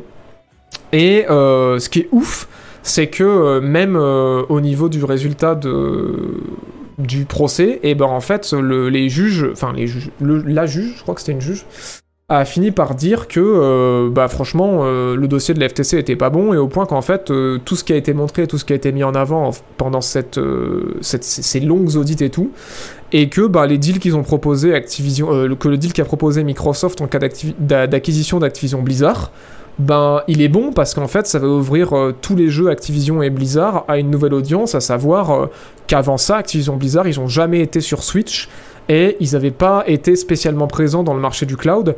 Et là, vu que Microsoft, ils ont signé un deal avec Nintendo pour sortir Call of pendant 10 ans sur Nintendo, et qu'ils ont sorti des deals avec euh, plein d'offres de, cloud streaming pour, être, euh, pour avoir Call of en 10 ans sur ces plateformes-là, ils ont dit, bah en vrai, avant ce deal-là, Activision Blizzard, ils n'étaient pas spécialement euh, partagés à une nouvelle audience, et maintenant ça va être le cas, donc c'est limite mieux quoi.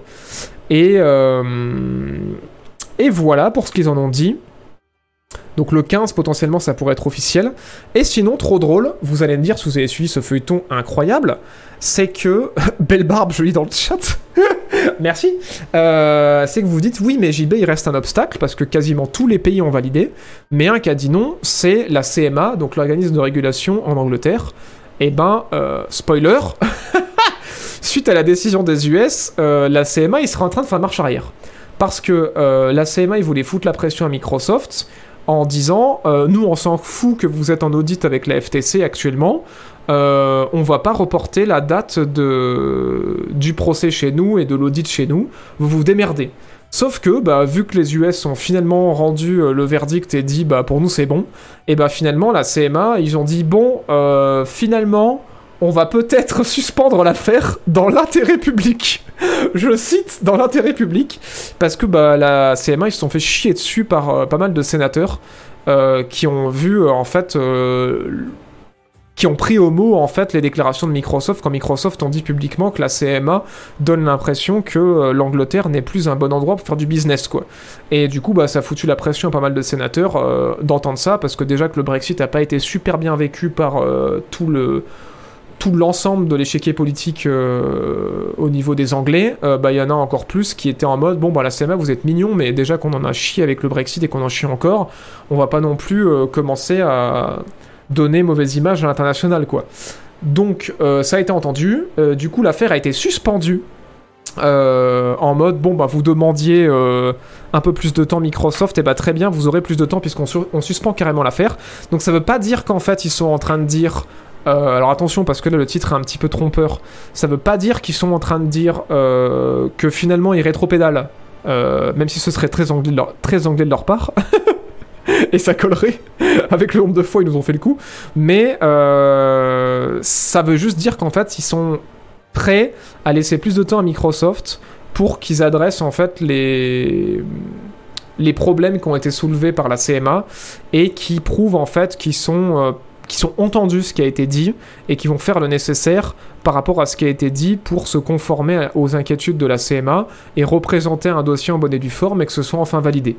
Et la question aujourd'hui, c'est soit euh, Microsoft le 15 ils annoncent qu'ils rachètent euh, Activision Blizzard, donc ils, ils, disent aux yeux du monde on s'en bat les couilles du Royaume-Uni, soit ils retardent l'annonce officielle de l'achat pour être sûr que euh, tous les pays sont d'accord et qu'ils se mettent personne à dos et euh, proposer un dossier rapidement à la CMA euh, parce que c'est les derniers à ralentir le processus.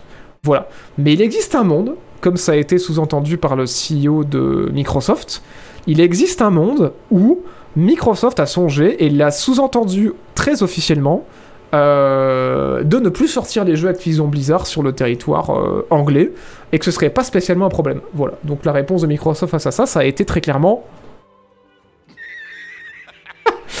les Anglais vous êtes mignons, mais euh, on va aller faire du business ailleurs et ça va parler chinois.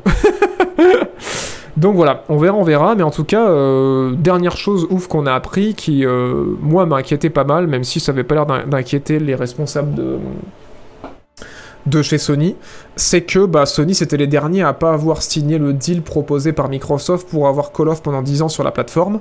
Spoiler, pour ceux qui pensaient que Call of pourrait disparaître l'année prochaine de PlayStation, ce sera pas le cas parce qu'en fait, euh, vu que Sony refusait de, signer, et ben en fait Phil Spencer euh, a déclaré officiellement devant la cour qu'il était prêt à garantir Call of Duty pendant 10 ans sur PlayStation, et devant la cour américaine, ils l'ont euh, foutu par écrit qu'ils allaient garantir euh, Call of Duty pendant 10 ans sur PlayStation. Donc ils n'ont pas signé un deal direct avec euh, PlayStation qui refusait d'accepter le deal et de signer, parce qu'en vrai, comme on l'a su en lisant les mails qu'on fuitait de PlayStation, en fait, PlayStation, ils en ont rien à foutre de ce deal, parce qu'ils savent très bien que Microsoft, ils sont obligés de garder Call of sur PlayStation parce que ça leur apporte trop de sous.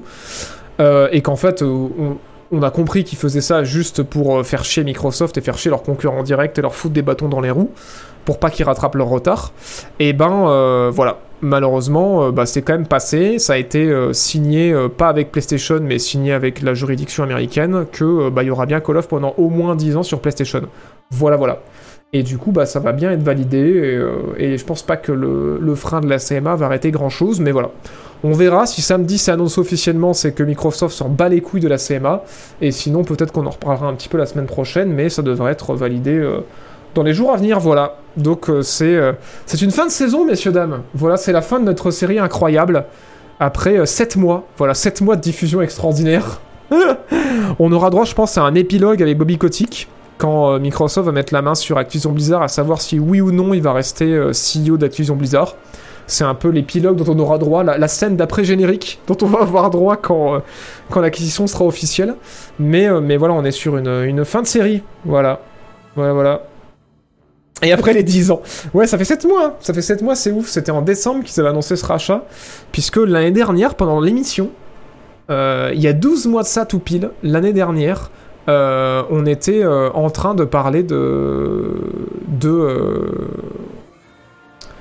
merde, de euh, bah, des affaires qu'il y avait chez Activision Blizzard et qui ont permis en fait à qui ont permis à Microsoft de faire ce move parce que l'action a été en chute libre quoi. C'est assez ouf. C'est assez ouf. J'ai peur de dire une bêtise, il me semble c'était l'année dernière. Ça me semble plus loin que moi, plus loin que ça, mais il me semble que ouais c'était ça. Hein. C'était l'année dernière où il y avait toutes ces histoires de harcèlement qui avaient éclaté chez Blizzard. Je crois que c'était l'an passé. J'hésite entre l'année dernière et 2021, mais il me semble que non. Il me semble que c'était bien l'année dernière. Il y a 18 mois, il te semble. Alors peut-être que je confonds. Dans ma tête, c'est décembre de, l'année dernière, mais c'était peut-être décembre de l'année d'avant. Et du coup, ça voudrait dire que ça aurait pris plus d'un an toute cette histoire. Non, c'est 2022. Bon, vous n'êtes pas d'accord. Faudrait que je vérifie. Vous savez comment on peut vérifier? Un truc incroyable. Point d'exclamation, liste actu dans le chat. Bim Tout attaché. Ben, je sais pas l'écrire, mais si vous savez écrire contrairement à moi, si vous êtes allé à l'école, vous pouvez taper pour l'exclamation liste actu. C'est disponible euh, dans la description aussi pour ceux qui regardent la rediff. Et on a accès au sommaire de toutes les news que j'ai traitées. Et avec un petit contrôle F, on peut taper Activision Blizzard euh, et voir un petit peu les dates. Donc là, on avait, euh, on avait Activision Blizzard reçoit 200 millions malgré les licenciements. Activision Blizzard se dispute la marque Warzone. Activision Blizzard va embaucher 2000 personnes de plus. Un procès contre Activision Blizzard pour brevet abandonné. Prépare un nouveau Tony Hawk. Le bonus du CEO d'IA et d'Activision en révision. ah, c'était une autre époque. Hein. Ah voilà, Activision Blizzard attaqué en justice pour discrimination et harcèlement. Eh ouais, c'était la saison 1. Donc ça veut dire que c'était 2021. Et si vous cliquez dessus, ça vous amène à la minute où j'en parle dans une autre rediff. Oh, j'avais la même chemise Incroyable Putain, JB top plein On est top synchro JB du passé, et c'était un 29 juillet 2021. Donc effectivement, c'était pas l'été dernier, c'était l'été euh, bah, d'il y a deux ans. Donc ouais, c'était il y a deux ans qu'il y a eu cette histoire. Et j'imagine que le rachat, on va vérifier dans ce truc de là. C'était quoi C'était 69 69 milliards et ouais, le rachat, c'était fin, euh, fin 2021, c'était pas fin 2022. Putain, ce bon vieux Bobby. Et ouais, c'est ça, c'était fin 2021. Putain, c'est ouf. Putain, c'est énorme Énorme ce JB Super ce que tu fais JB, hein. continue. Hein. J'aime bien les chapitres sur les vidéos, c'est vachement pratique pour suivre. Euh, c'est cool. Merci, hein, continue ce que tu fais? oh là là. Oh là là, c'est ouf, hein. La même chemise, le même professionnalisme. Excusez-moi. c'est un complot de la chemise. la même chemise, c'est donc ça la multiverse. JBception, non mais tellement. Franchement, quelles étaient les chances que je porte la même chemise sur la même actu? C'est quand même ouf. Ah vous, tu le savais, JB Mais non, mais même pas en plus. Apparemment, c'était ma chemise Activision Blizzard. C'est méta ce qui se passe là. Très clairement. Donc voilà, voilà, voilà, une fin de, une fin de série sur ces épisodes d'Activision Blizzard. Qu'en a pensé le chat? Parce qu'il y a dû y avoir un milliard de réactions à chaud. Code sur suite, vu qu'il n'y aura personne, je vais enfin pouvoir faire du ranking. Sauf si c'est crossplay. Si c'est crossplay, là t'es foutu. Hein. Là t'es vraiment foutu. Hein. Incroyable ta dernière vidéo. Merci Maxima, merci pour ton message, c'est trop cool. Putain, il faut que je remercie les subs. Je suis méga en, retard. Merci Axel Dallas aussi pour le 18e mois, Zilbur pour le 9e mois, Sadward pour le 17e mois, Dekajin pour le 19e mois, euh, Gokatori pour le 7e mois, The Chimist pour le 23e mois. Putain, je suis super en retard. Merci Redzamad pour le 3e mois. Merci Mister Minipet que j'ai zappé euh, à côté du sub de Skyrunner pour le 9e mois. Euh, Vince Doctor pour le premier mois également. Merci beaucoup. Euh, merci Redneck Draven aussi pour le 16e mois, Exogol pour le 11e mois, Sinolife pour le 15e mois, Sepclem pour le 16e mois, euh, Goldilou pour le 5e mois et euh, 02 pour le 4e mois. Merci beaucoup de votre soutien. désolé, hein, ça faisait 20 minutes que, que j'avais pas eu les. Pardon, pardon. Filer à l'anglaise. Non mais c'est trop ça Ils pourraient filer à l'anglaise, effectivement. Et merde, ils ont pas perdu leur porte. ouais, il y a des menaces. Il y a des menaces. Mais ouais, n'empêche que je suis, curieux de voir si avec le rachat, euh, et quand Microsoft va voir les comptes et combien rapporte chaque franchise, quelle, potentiellement, quelle franchise de Blizzard ou d'Activision ils vont euh, avoir envie de rentrer dans le Game Pass. Parce qu'il y avait beaucoup de suppositions comme quoi ils pourraient foutre euh, Warcraft dans le Game Pass et ce serait ouf. Mais je, me, je, pense que ça rapporte encore trop de sous Warcraft potentiellement pour être dans le Game Pass.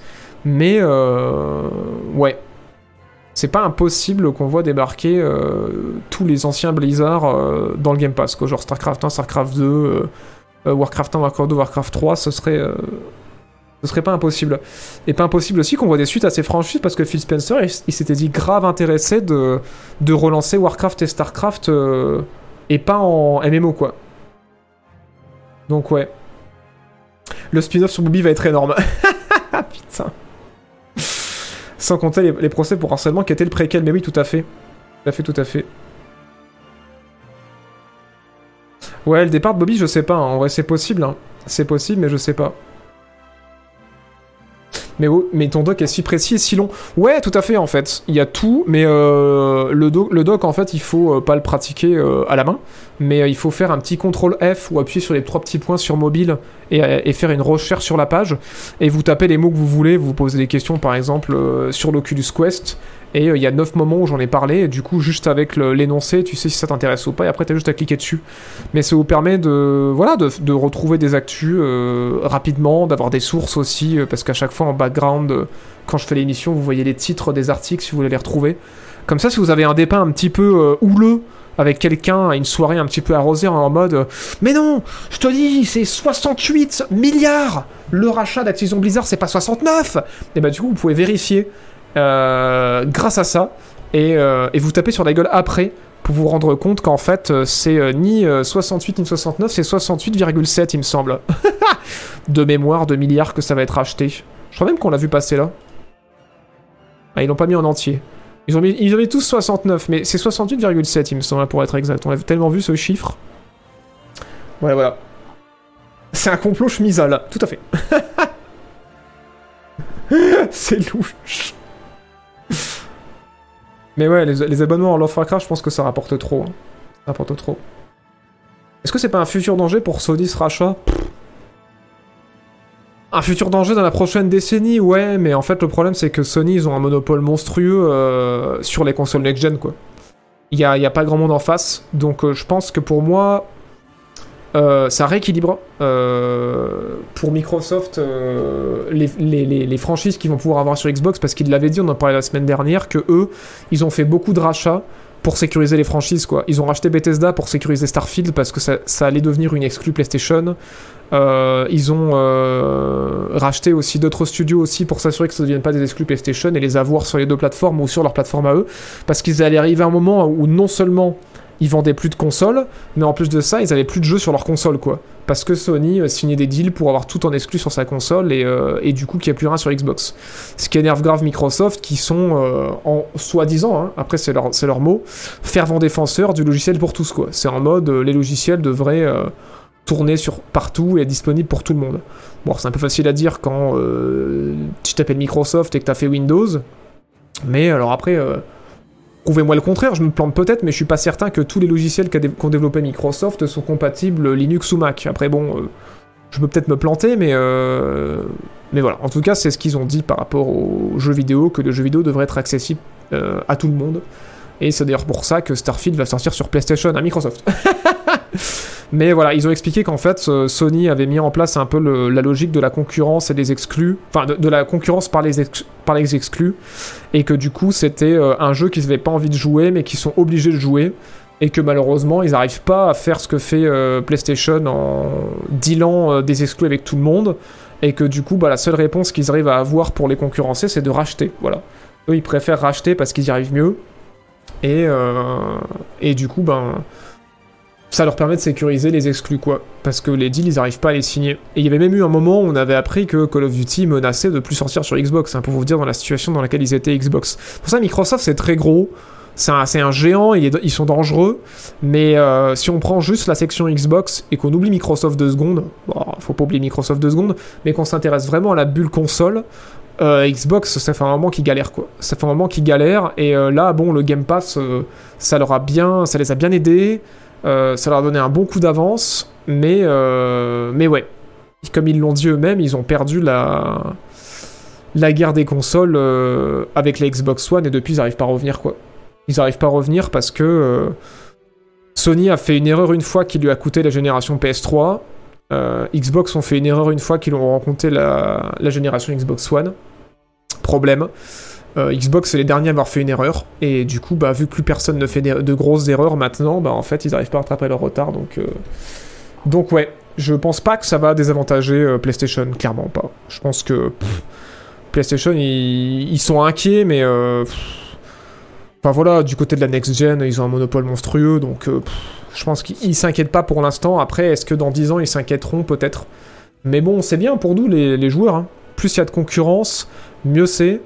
Euh, et, moins il y aura des, euh, des coups terribles comme, euh, ben, à l'époque de la PlayStation 3 où ils avaient annoncé un prix de vente qui était ridicule quoi. Je crois que c'était 600 balles qu'ils avaient annoncé à l'époque pour la console. Bon, alors aujourd'hui, vous me direz, la PS5 est à 550. Mais il y avait un Suisse l'autre fois dans le chat qui m'avait dit qu'en Suisse, c'était carrément affiché à, à, 800 ou 900 euros le premier prix de vente de la, de la PS3 avant qu'il se calme et qu'il baisse de prix. Euh, et, après, euh, Xbox avait fait pareil, puisqu'ils tentaient de vendre la Xbox One 100 euros plus cher que la, que la PS4. Et en plus, Xbox avait essayé de nous empêcher de revendre les jeux et de les prêter en mettant des DRM de partout, quoi. Donc euh, forcément, quand il y en a un qui a le monopole, c'est jamais bon pour les joueurs. Donc là, c'est bien ce qui se passe, que il y aura une vraie concurrence, quoi. Que PlayStation se repose pas non plus trop sur ses lauriers et commence pas à nous facturer des, des trucs indécents, quoi. Ouais, c'était 600 euros, hein, il me semble, en France, la, PS3 au lieu de 300. Parce que je crois que la, 360 en face, il l'avait vendu 300 ou 250, je sais plus. Mais ouais, c'est ouf. Merci Grimdal42 pour les 28 mois. Merci des 18 aussi pour le 15e mois. Merci Samurai du Web aussi pour l'argent de Jeff Bezos. Merci beaucoup, Jeff. Et merci Grimdal42 pour le. Euh, pardon. Merci Exil pour le 28e mois, pardon. Et merci Grimdal42 pour le 78e mois. Mon dieu Merci beaucoup de ton soutien On sait si Battle.net va rester ou si tout va migrer vers une appli genre Microsoft Store? Pour l'instant, on sait rien, ils ont même pas encore officialisé le rachat, donc... Euh. voilà. Bah, l'erreur de PS3, c'est de s'être dit... Euh, on a vendu tellement de PS2, pour vous dire aujourd'hui encore, hein, euh, les consoles les plus vendues c'est la PS2 et la DS, voilà, qui se sont vendues toutes les deux à 150 millions je crois. Ils sont en train d'être rattrapés par la Switch, mais c'est encore le record aujourd'hui. Et à l'époque, ils se sont dit c'est bon, il y a personne en face. Euh, Microsoft avec leur, euh, leur Xbox là, ils vendent rien. Donc euh, vu qu'il n'y a aucune console en face de nous, eh ben on va se permettre nous PlayStation de vendre une console deux fois plus cher que ce qu'on avait prévu. Voilà. Concrètement, de faire une sacrée marge en vendant 600 euros une console qui bah, leur a coûté potentiellement à peu près 300, puisque rapidement derrière ils ont rétro-pédalé, ils ont vendu une console à 300 balles. Donc c'est qu'elle coûtait pas 600 de base quoi. Mais, mais ouais, Ouais, ouais, carrément.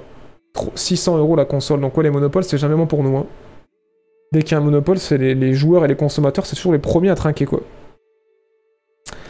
Euh, tu dis aussi c'est bon pour les joueurs, mais on sait que les grands acteurs euh, veulent de l'argent, donc si plus enclin à faire du safe bets, tu penses que ça va détruire la créativité du jeu vidéo? Euh... C'est une question complexe que tu poses en vrai, euh... Riri Nouné. En fait, on a déjà une réponse. Il suffit de regarder comment est l'industrie actuellement. Euh, moi, honnêtement, j'étais du pari il y a 5 ans de ça, de ceux qui disaient les AAA, ça va être euh, trop risqué pour les années à venir. Et du coup, les gros studios, ils vont faire plutôt euh, plein de double A. Voilà, plein de jeux. euh, avec plein de studios différents pour prendre moins de risques. Et comme ça, si tu fais 10 jeux mais que t'en as euh, 3 qui se plantent, euh, mais que t'en as au moins 7 qui marchent, ou alors t'en as 7 qui se plantent mais t'en as 3 qui marchent vraiment bien, bah tu t'en sors et tu peux continuer. Et euh, en fait, c'est pas du tout ce qui s'est passé. On est allé euh, sur une surenchère encore plus du triple A, où c'est carrément maintenant des quadruple A, où on parle de jeux à des centaines de millions de développements, développés pendant plus de 5 ans et tout. Enfin, on est- on n'arrive pas du tout dans cette période où on est censé avoir moins de gros jeux et du coup plus de, de liberté créative entre guillemets sur les double A pour mettre plusieurs des, œufs dans, à plusieurs endroits. Euh, non, non, on est toujours sur un délire de les grosses compagnies veulent faire des méga gros jeux, des mastodontes quoi. Et euh, le seul qui fait un peu ça, c'est Microsoft quoi. Avec Xbox, euh, ils rachètent plein de studios et du coup ils produisent plein de jeux dans toutes les directions. Et des fois, il y en a qui se plantent, et c'est pas grave parce que au global, ben, ils ont un service d'abonnement qui leur apporte des sous, et il y a d'autres jeux qui se plantent pas et qui leur apportent des sous. Euh, mais en dehors de ça, ouais, en fait, euh, ça s'est pas transformé comme prévu. Et là, du coup, ce que toi tu sous-entends, c'est que euh, bah, on va continuer dans cette optique de gros gros jeux qui vont plus prendre de risques.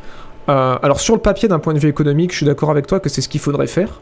Dans la réalité, c'est pas ce qui se passe quoi. Genre Call of Duty, ils se sont pas challenge pendant un moment et ils ont pris cher au niveau des ventes, pas suffisamment pour euh, faire mal à la franchise, mais quand même ça, ça a fait peur.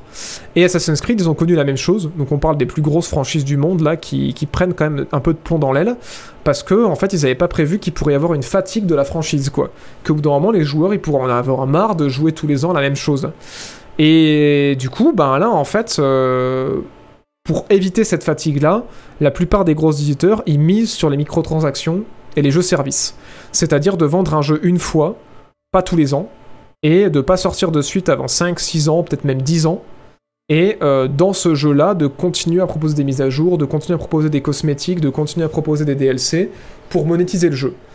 Et parce qu'il y a eu Fortnite en fait. Parce qu'il y a eu Fortnite, et euh, depuis qu'il y a eu Fortnite, euh, tous les gros éditeurs veulent faire une Fortnite et arriver à avoir un seul jeu qui réunit tout le monde et dedans monétiser les joueurs quoi. Mais euh, le problème c'est que ben les joueurs ils ont pas forcément tout le temps envie de jouer au même jeu H24 et je pense que l'industrie pour l'instant ne réalise pas ça quoi.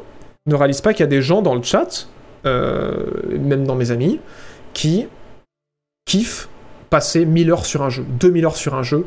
Ils ont pas besoin d'avoir 10 jeux à la fois, il en suffit de un bien et c'est bon quoi. Et le problème, c'est que c'est qu'un seul profil de joueur. Et du coup, pour l'instant, tous les yeux se tournent vers ces, joueurs-là pour essayer de les convaincre de venir essayer euh, le dernier jeu qui vient de sortir et de dépenser là-dedans. Mais le problème, c'est que ben, ces joueurs-là, c'est pas tout le monde. Et en plus, ces joueurs-là, bah, faut arriver à les faire bouger de leur jeu. Et, euh, et du coup, ça, c'est pas simple.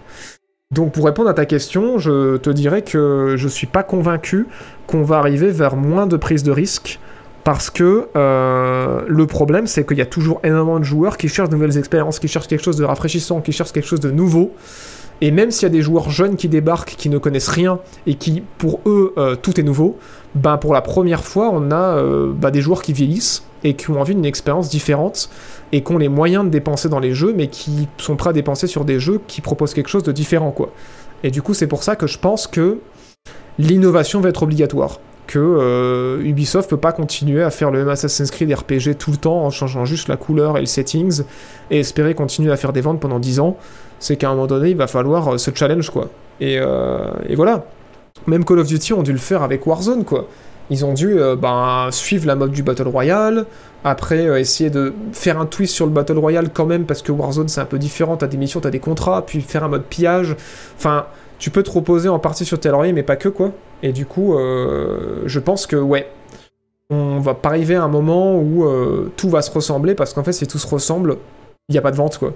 Et du coup, euh, je crois que là, les éditeurs sont en train de se rendre compte que même si tu fais un marketing de ouf, même si tu fais masse de pubs, même si tu payes masse d'influenceurs, bah ça garantit pas des joueurs quoi. En fait, sur New World, ils l'ont expérimenté Amazon et ils ont montré l'exemple à tout le monde.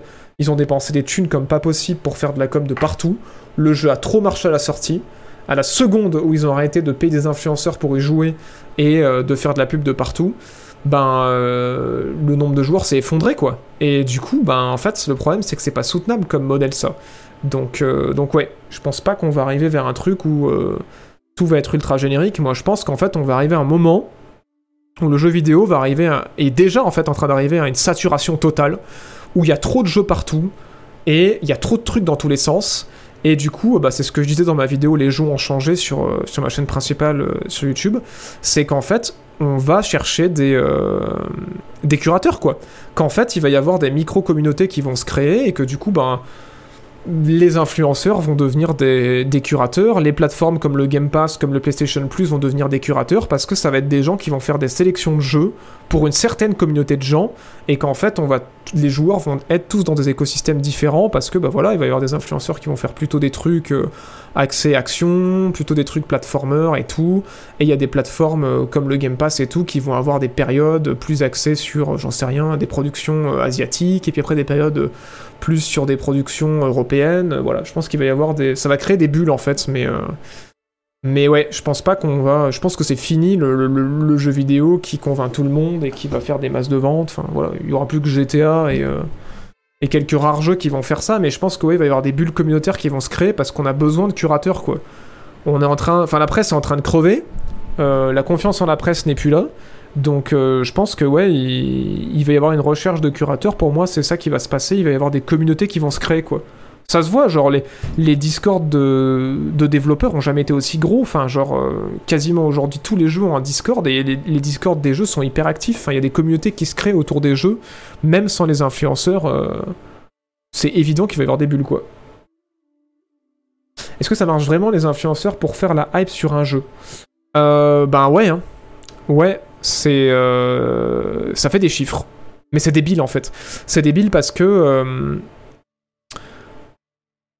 il y a il y a une, bonne et une mauvaise façon pour moi de faire de l'influence. Alors là, je parle, je, parle d'un point de vue purement de spectateur, mais c'est débile parce qu'en fait, pour moi, ça vaut plus le coup de payer un gars euh, qui est dans ton coche et qui, qui, que tu sais qu'il va aimer le jeu et que tu sais qu'il aime déjà le jeu et que potentiellement il y joue déjà euh, et du coup, euh, d'être en partenariat avec ce mec-là pour euh, améliorer ton image de marque et du coup créer en fait vraiment plus de contenu autour de ton jeu avec une communauté qui est déjà convaincue et qui potentiellement va être tes futurs consommateurs et tes futurs acheteurs, que de faire ce qu'ils font souvent, c'est-à-dire de euh, payer euh, dans tous les sens des streamers et euh, des influenceurs, que ce soit Instagram, TikTok ou YouTube, enfin toutes les plateformes quoi, qui connaissent pas ton jeu, qui sont pas ton cœur de cible, et de te dire bah c'est bon, je vais payer ce mec parce que de toute façon il va pas jouer au jeu, donc je vais trouver un nouveau public parce que euh, son public connaît pas mon jeu et du coup ben je vais payer ce mec là et en fait il va euh, tout son public va découvrir mon jeu et du coup ça va me faire une quantité d'acheteurs énorme ce qui est totalement faux parce qu'en fait quand euh, ben, les gens n'ont rien à branler de ton jeu ils le vendent pas bien et quand la communauté est pas ton public, ben en fait ils vont pas l'acheter ton putain de jeu. Et c'est pas parce que 0,03% d'une communauté d'un million de personnes va acheter ton jeu que ça va te faire de l'argent. Alors que si tu trouves vraiment ton public et que tu vas chercher la bonne communauté, je pense que ça marche mieux. Voilà. C'est. Euh, je pense que ouais, il y a une réalité, c'est que oui, les, euh, créateurs de contenu, euh, ça fait vendre des jeux, comme quand t'es en page d'accueil Steam, ça fait vendre des jeux, comme quand t'es mis en avant sur le Game Pass, ça fait vendre des jeux. C'est beaucoup de développeurs le disent, mais, ça dépend qui, et il faut pas que ça soit fait n'importe comment, quoi. C'est évident que, ouais si t'as euh, Johnny, euh, j'en sais rien, qui fait de l'escalade et qui à un moment te parle d'un jeu qui vient de découvrir, euh, qui est de la stratégie en temps réel sur la Seconde Guerre mondiale, Enfin, son public, ils vont en avoir un à branler, quoi. Ils vont skip la pub, on s'en fiche, quoi. Alors que si, euh, j'en sais rien, euh, t'as un streamer qui est spécialisé en Tarkov et que tu fais une pub chez lui pour dire qu'il y a un nouveau Tarkov qui va sortir et tout, et que le mec, euh, c'est vraiment le public et qui te fait des retours dessus et tout, et qu'il est convaincu par ton jeu, non seulement ça te fait un feedback, mais en plus tu l'as trouvé ton audience pour vendre ton jeu, quoi. Donc, donc ouais. Bref, on dérive, on dérive de ouf. on dérive de ouf, mais ouais, je pense que les il y a un truc à faire avec les créateurs de contenu euh, si vous êtes dans le milieu de développement de jeux vidéo ou dans le marketing, mais faut pas être con quoi, faut arrêter de réfléchir comme euh, la génération d'avant qui faisait de la pub n'importe comment à la télévision. Putain, on a l'époque d'internet où il y a, y a, plein de communautés qui se sont créées, euh, il y, y, a de la place pour tout le monde, il y a plein de, de moyens de, de, trouver des, facilement les communautés dont tu as besoin. Et j'ai envie de dire, ce qui est ouf, c'est que les seuls à avoir compris ça, c'est les indés, quoi. C'est un truc de ouf. Enfin, les indés qui ont zéro thune, ils ont, mieux compris comment faire du marketing. Enfin, genre, euh, Dead Cell, pourquoi ça a marché? Parce que euh, les types, ils ont vu qu'ils auraient jamais les moyens de, de payer euh, des gros streamers pour, pour faire la com de leur jeu. Du coup, qu'est-ce qu'ils ont fait? Bah, Ils ont payé des tout petits streamers et euh, les encore plus petits streamers, euh, ben, ils leur ont filé des clés de jeu gratos. Et du coup, tout le monde joue à leur jeu. Et ils ont filé des jeux. Et, euh, et, ils ont payé des streamers qui étaient spécialisés en roguelike.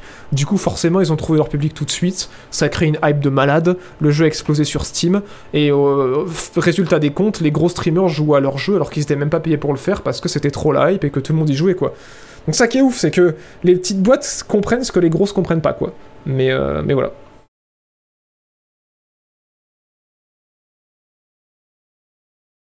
D'ailleurs, Border à la pub ciné de Final Fantasy XVI, il monte genre 0,5 secondes de jeu. Mais oui, c'est débile de faire une publicité comme ça. Je, pense que, je pense que c'est malin, les publicités dans le métro, ou sur les bus et tout, parce que ça, inconsciemment, ça crée une présence du jeu dans ta tête, mais c'est pas ça qui va te faire acheter le jeu. C'est juste si à un moment donné tu t'y intéresses, c'est que tu te dis ah ouais c'est cool, tu l'auras déjà vu plusieurs fois, donc potentiellement tu auras plus confiance et tu te diras vas-y je vais l'acheter parce que je le vois partout. Mais c'est pas parce que tu vois une pub euh, à un endroit random que tu vas te dire waouh cette pub est incroyable, j'ai vu 0,5 secondes de jeu, euh, je vais acheter le jeu immédiatement.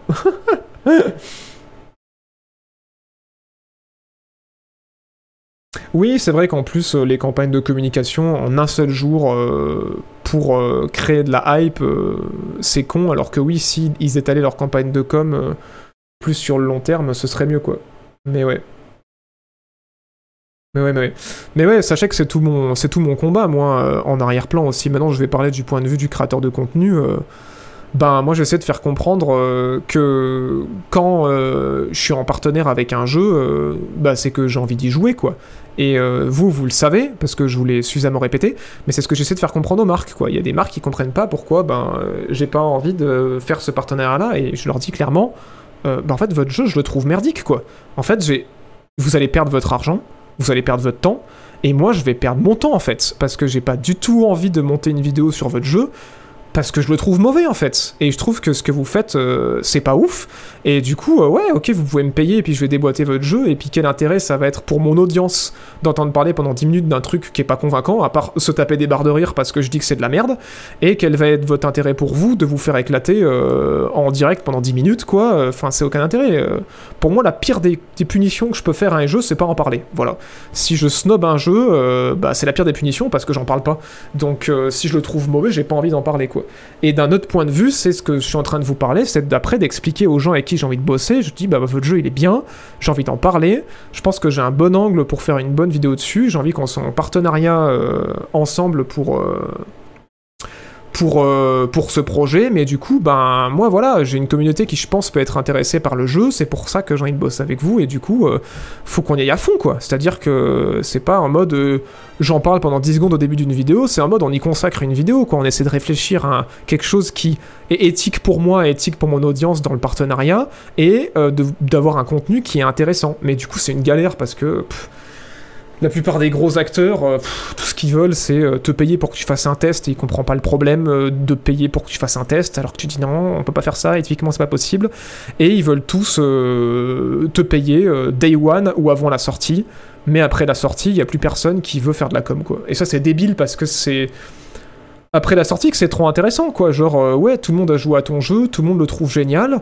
Et est-ce que ce serait pas ouf de, de toi produire un contenu en tant que studio et de dire, bah voilà, euh, maintenant euh, on va montrer aux gens comment on a fait le jeu, on va leur parler de qu'est-ce qu'on prévoit comme mise à jour, on va leur expliquer nos influences et puis on va se montrer parce que maintenant on a prouvé qu'on savait faire un jeu, donc on va montrer notre tête, on va parler de notre philosophie. Enfin, je sais pas, ça me paraît évident que c'est hyper intéressant d'un point de vue du public comme contenu et que c'est ce qu'il faut produire, mais non, voilà. Ça fait 10 ans que. Enfin, pas, ça fait pas 10 ans que je.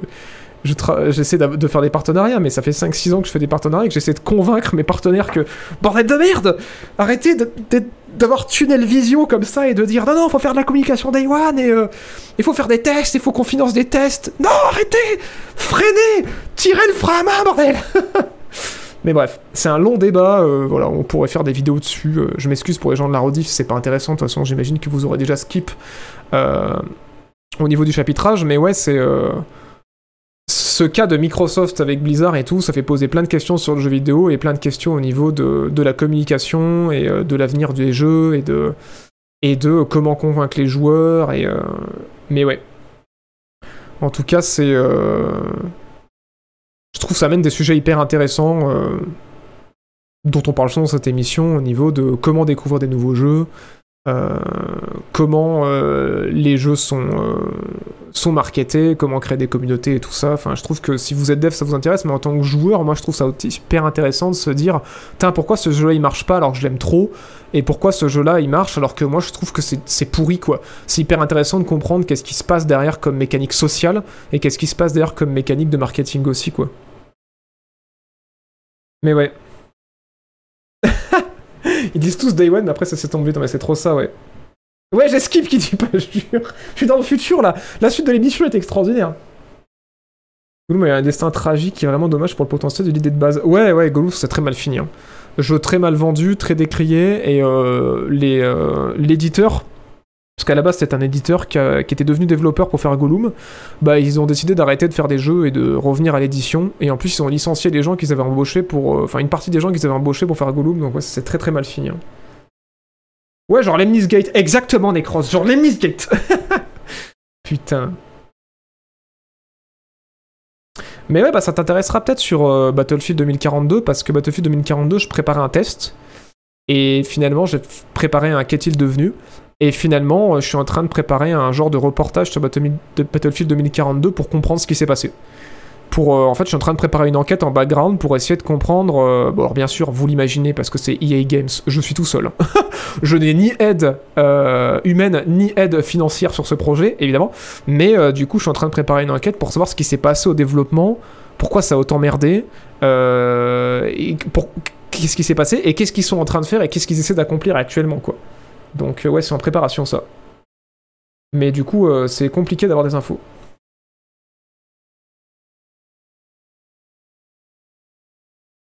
Un peu comme Cyberpunk 2077, mais encore un peu différent parce que Cyberpunk 2077, il y avait une réflexion qui était raccrochée à un test.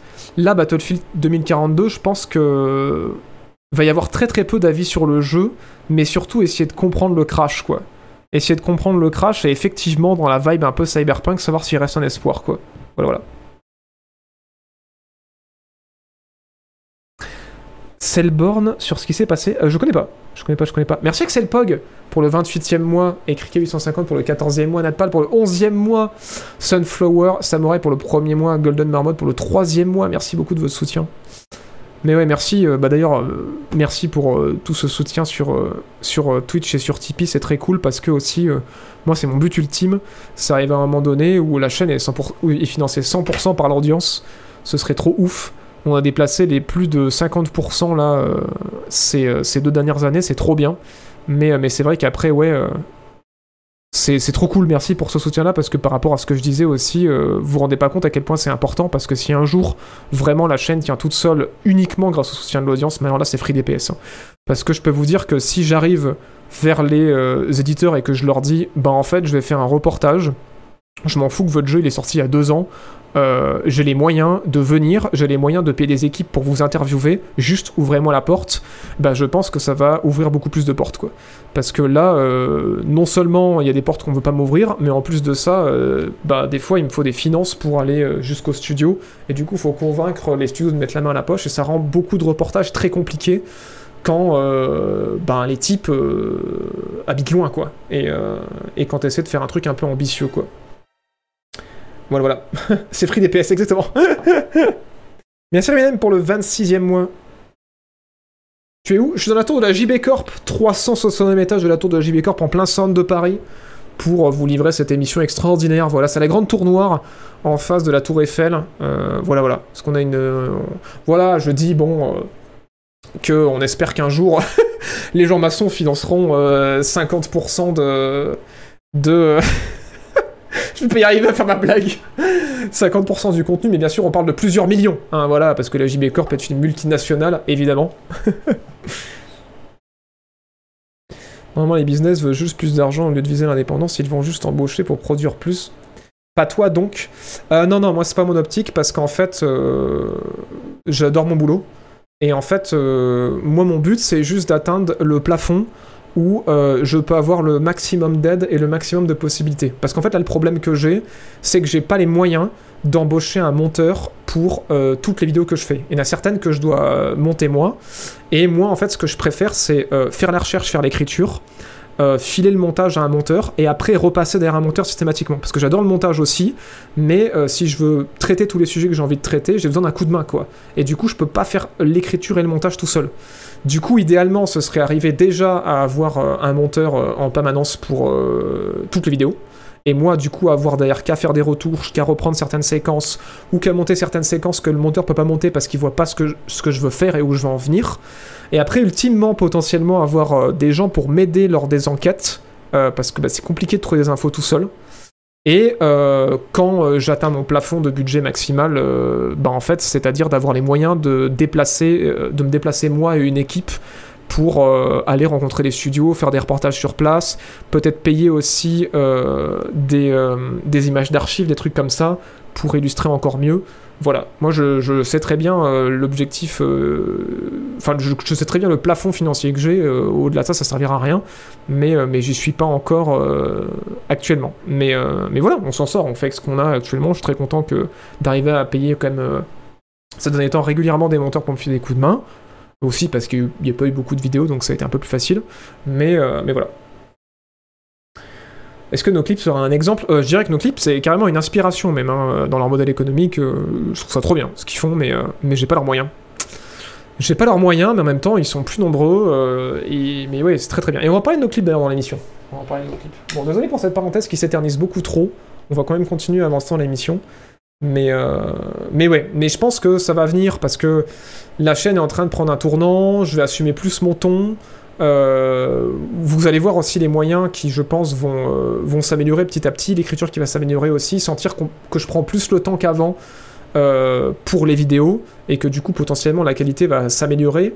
Et, du coup, ben voilà, après, j'espère que derrière, ça donnera envie à des gens de filer un coup de pouce, et, et ce sera très bien. Et si c'est pas le cas, c'est pas grave. Il y aura juste, ben, forcément des vidéos un peu moins ambitieuses, et si c'est vraiment la merde, bah, des vidéos un peu moins souvent. Mais, mais voilà. Voilà, c'est pas grave non plus. Enfin, moi, tant qu'il y a des vidéos de temps en temps, je serais quand même content. Après, si on arrive à financer des, des gros trucs, euh, je, serais trop content, mais c'est pas. Euh, j'ai des idées de vidéos qui n'ont pas besoin de budget énorme, quoi. J'ai suffisamment d'idées pour, arriver à faire des vidéos cool sans avoir des budgets énormes. Euh, c'est pas, pas, pas le souci, quoi. Est-ce que tu travailles avec des journalistes J'y vais. Alors j'aimerais bien, mais non, parce que j'ai pas les moyens. j'ai pas les moyens et en fait euh, voilà faut choisir. Faut choisir entre euh, est-ce que je, travaille avec des gens pour m'aider à l'écriture ou des gens pour m'aider au montage. Et en fait pour l'instant euh, ça me fait gagner plus de temps le montage donc le budget part dans le montage pour l'instant. Plus tard peut-être que j'essaierai de travailler avec des journalistes mais pour l'instant non non dans les enquêtes et tout je suis tout seul quoi j'ai travaillé une fois avec quelqu'un que j'ai rémunéré mais qui n'était pas journaliste sur l'écriture de, des sloops. C'était très cool de bosser à deux sur un projet. Mais, c'était la seule fois, quoi. C'était la seule fois. Je connais pas du tout Origami. Je connais pas du tout. Vivement le financement de la loge des gens dans toutes les villes de France et de Navarre. Mais qui va payer les employés de la JB Corp? Bon bref, alors je suis désolé, il devait y avoir un milliard de questions, un milliard de réactions à chaud, mais il faut qu'on avance l'émission. Euh, voilà, je vous invite à laisser un commentaire sur la rediff si jamais il y avait un truc que j'ai raté, qui vous tenait à cœur, ou on en reparlera à la fin de l'émission, mais il reste quelques news à traiter qui sont quand même assez cool.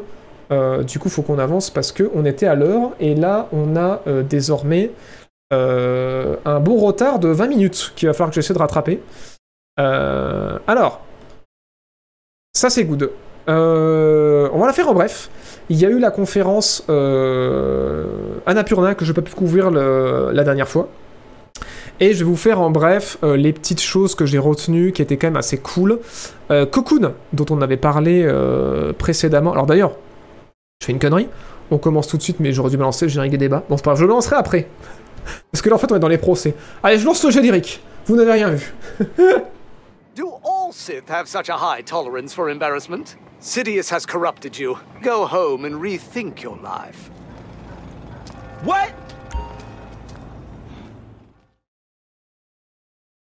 Voilà, ce ne sont pas les droïdes que vous cherchiez. Mais j'étais en train de dire que, euh, oui, ils ont montré plein de choses à la conférence en Apurna, dont euh, re des images de Cocoon, dont on avait parlé euh, dans mon débrief d'actualité, qui est fait par euh, des anciens de Limbo et d'Inside qui ont formé leur propre studio, et qui est un petit jeu d'ambiance aussi, où on joue euh, ce petit être avec ses petites ailes qui peut porter des mondes entiers sur son dos, et euh, du coup il y a une mécanique de saut entre les mondes, comme vous pouvez le voir là actuellement.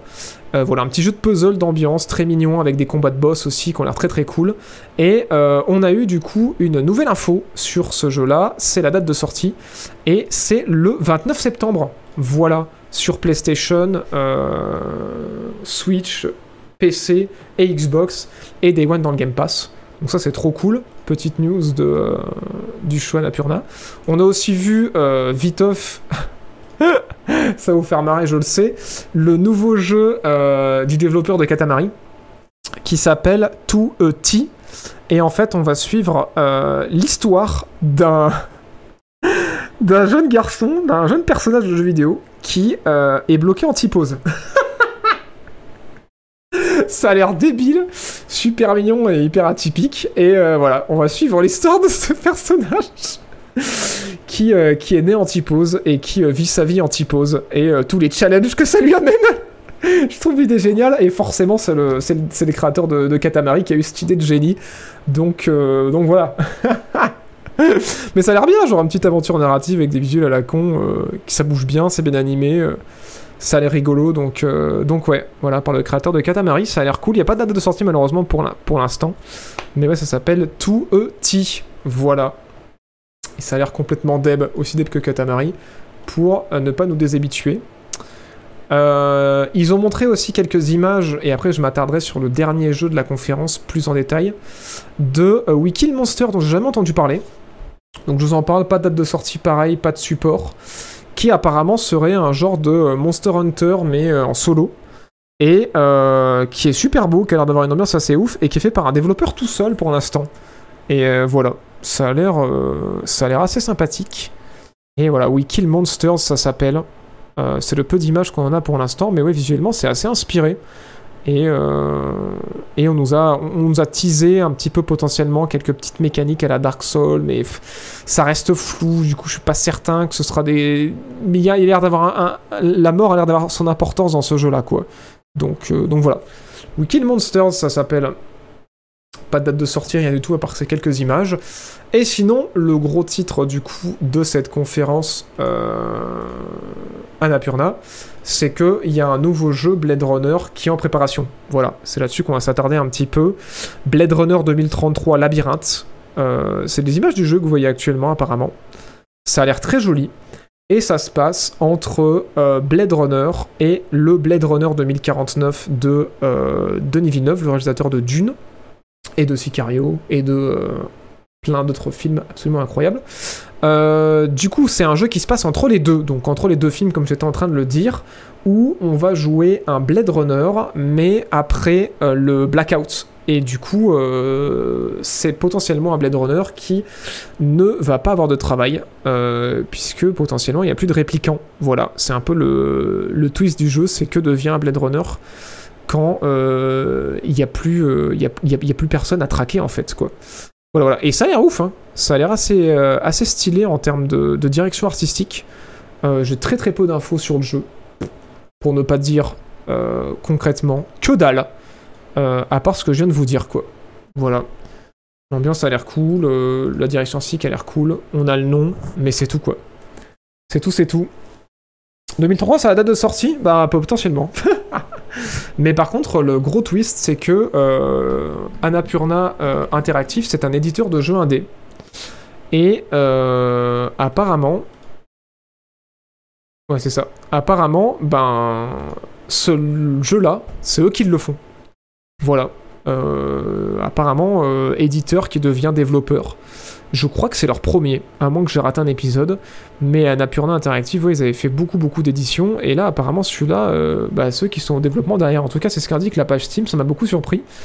Mais, euh, mais ouais, premier, euh, premier jeu, du coup, pour, pour ce studio qui est habitué à éditer, mais pas forcément à développer, quoi. Voilà, donc pas de date de sortie. Ce Blade Runner 2033. Mais ça a l'air cool, hein T'as joué à Outer Wilds Oui, tout à fait. J'en ai même parlé sur ma chaîne YouTube Jean-Baptiste Chaud dans euh, mes jeux 2020, je crois. Il était top 2 de mes jeux 2020, j'ai adoré, c'était trop bien. Chômeur 2033 Pôle emploi 2033, vous êtes trop con. Et les T-Rex dans tout ça Comment il se brosse les dents en pose Eh bien exactement, c'était la question euh, que vous êtes euh, en droit de vous poser et qui sera répondue dans le jeu. Mais apparemment, on nous a dit que c'était le petit chien qui l'aidait pour se brosser les dents. ouais, c'est ouf, c'est bien leur premier, ok. Marrant comme transition. Ouais, alors ça peut être une transition qui paye, euh, ou pas, quoi. On verra. Parce qu'on a vu beaucoup de transitions dans l'autre sens, à savoir des gros studios indés qui devenaient éditeurs, et ça payait bien, ça marchait bien parce qu'ils avaient une bonne connaissance du milieu. Là maintenant, un éditeur qui sait comment vendre les jeux et qui comprend euh, les challenges qu'il peut y avoir pour les développer, euh, je suis curieux de voir comment euh, comment ça va se goupiller pour eux quoi. Donc sur compte faire, refaire des versions de la vérité. Oui, mais alors il n'a pas prévu pour l'instant malheureusement. Sinon, un truc que j'avais complètement zappé, le prochain Total War. J'étais passé, mais complètement à côté de la news. Euh, il y a un nouveau Total War qui va sortir là. Et en fait, on en a pas du tout parlé pendant l'émission. Et je suis tombé dessus l'autre jour en mode, mais merde, il devait y avoir un moment, c'est tellement le rush que j'ai pas vu le truc passer. Et du coup, bah, je me suis renseigné. Et on va pouvoir en parler. Euh, ouais, il y a un nouveau Total War qui a été euh, annoncé. Et, et ça se passe en Égypte. C'est ouf. Alors, c'est pas Pharaoh. C'est Pharaoh. Mais euh, il y, a, voilà, y a déjà quelques images qui sont en train de tomber au compte-goutte ces derniers jours. Euh, on va se mettre un Ramsès Showcase pour voir un peu de gameplay. Et, euh, j'ai plein d'infos du coup. J'ai une chier d'infos. je me dis c'est tant mieux parce que Day One j'aurais peut-être pas eu autant d'infos. Là j'en ai pas mal. Donc du coup ça se passe en Égypte. Ça se passe en Égypte pendant le nouvel empire égyptien. Donc entre 1600 et 1100 avant Jésus-Christ. Et en fait, c'est euh, la chute de l'Égypte, quoi. La fin, euh, la fin de l'ère de bronze, comme ils ont dit. Et euh, c'est fait par le, réalisateur de Total War 3. Donc pas Total War 3 le chiffre, mais Total War Troy, la ville. Donc celui qui a fait le Total War en Grèce. Et ils ont l'air de partir vraiment sur un délire comme les anciens Total War, c'est-à-dire Total War Rome. Vous allez voir au niveau des designs et tout, ça va y faire penser. Mais la façon de jouer aussi a l'air d'y faire penser parce que contrairement à ce qu'on aurait pu croire, vu que c'était le réal de Total War Troy, on va dire, pour pas, pas, faire de, confusion. Euh, il y aura pas de mythologie, quoi. C'est vraiment euh, historique, quoi. Genre, euh, littéralement, ce qui s'est passé à l'époque pendant ces guerres-là. Et en fait, il y a le pharaon qui vient de mourir. Et du coup, ça a déclenché une grande guerre entre les Égyptiens, les Cananéens et les Hittites pour ben, la survie, en fait, de leur peuple et le territoire. Et du coup, on va bah, retrouver en mode Total War euh, ces, batailles en temps réel et ces grandes maps. Et on nous a dit que cette fois-ci, il y aura un aspect diplomatique beaucoup plus fort que dans euh, les présents Total War, même si c'était présent de plus en plus. Mais euh, surtout les choses intéressantes que je notais un peu différentes de ce qu'on avait vu jusque-là, c'est tout d'abord la gestion de la météo. Alors ce serait bien pour ça qu'on nous montre... Peut-être que j'ai peut-être pas choisi la meilleure le, meilleur trailer. On va peut-être voir un petit peu avant si je peux pas trouver un, un truc de. Ouais, First Look, je pense qu'on va pouvoir avoir des trucs cool.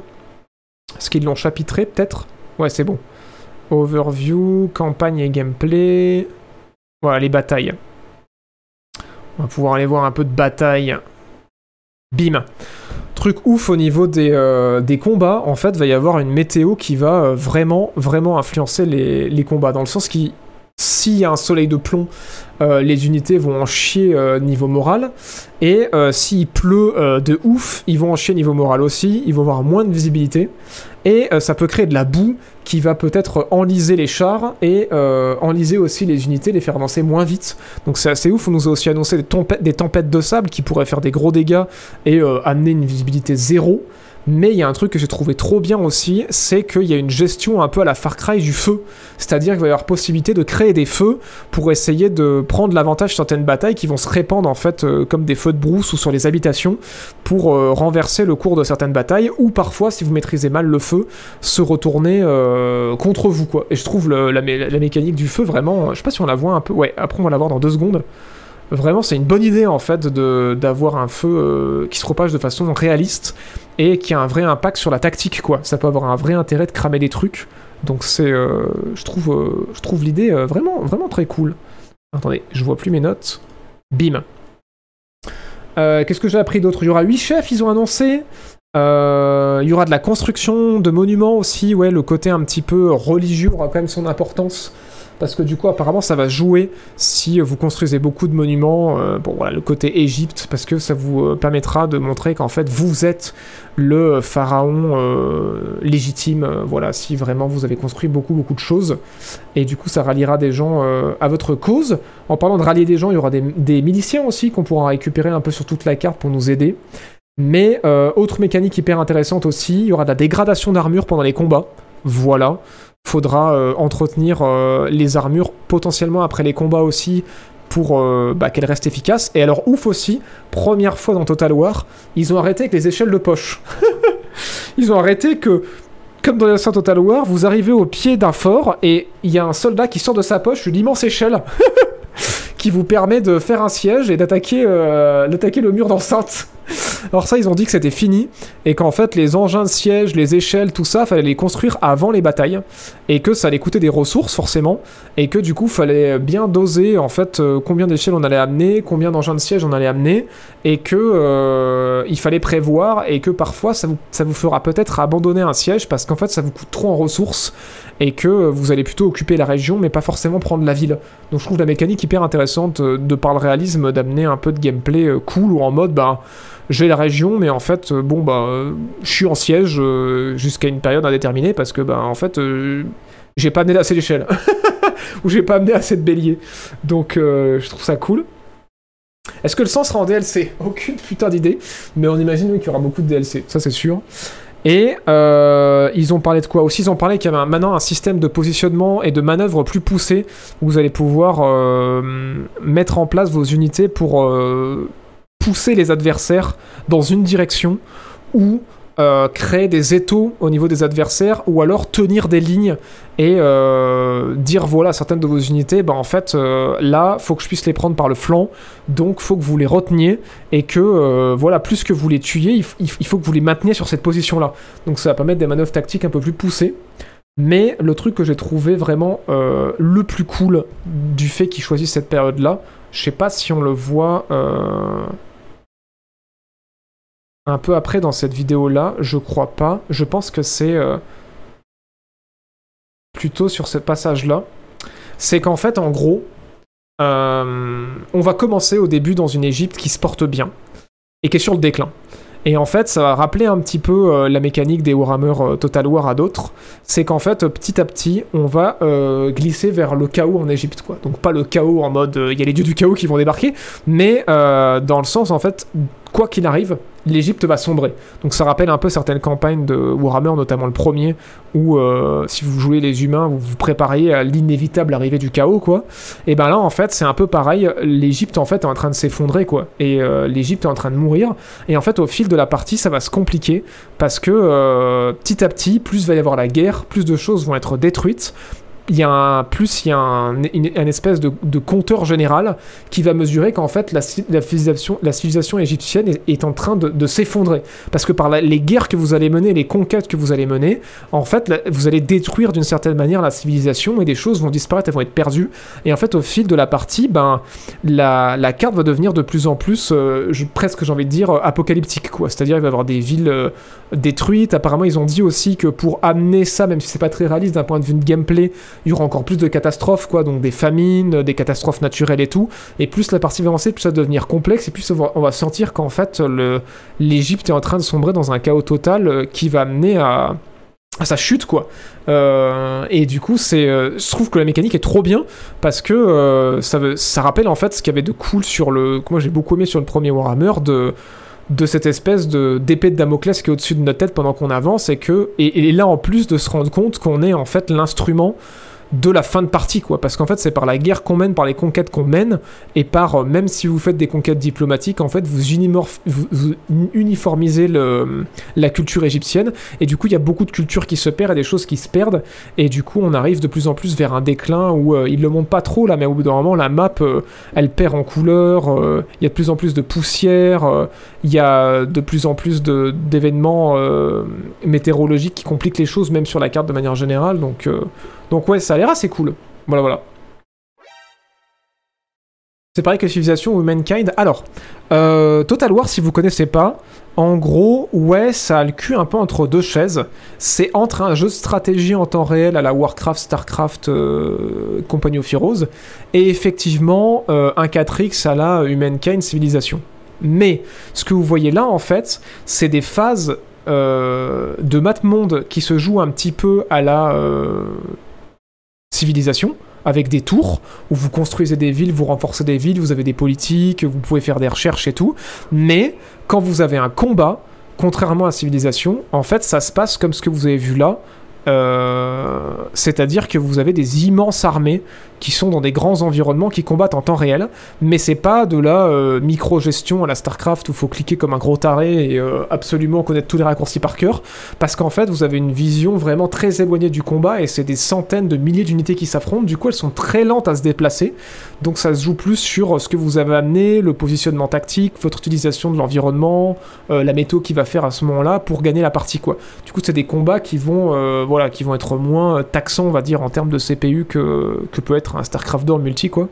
Mais voilà, c'est un peu euh, une recette un peu entre les deux, quoi. Il y a un peu de civilisation, il y a un peu de RTS, euh, voilà. Ouais, c'est de la stratégie militaire tout à fait, mais la stratégie militaire n'est pas un genre de jeu vidéo, tu vois ce que je veux dire?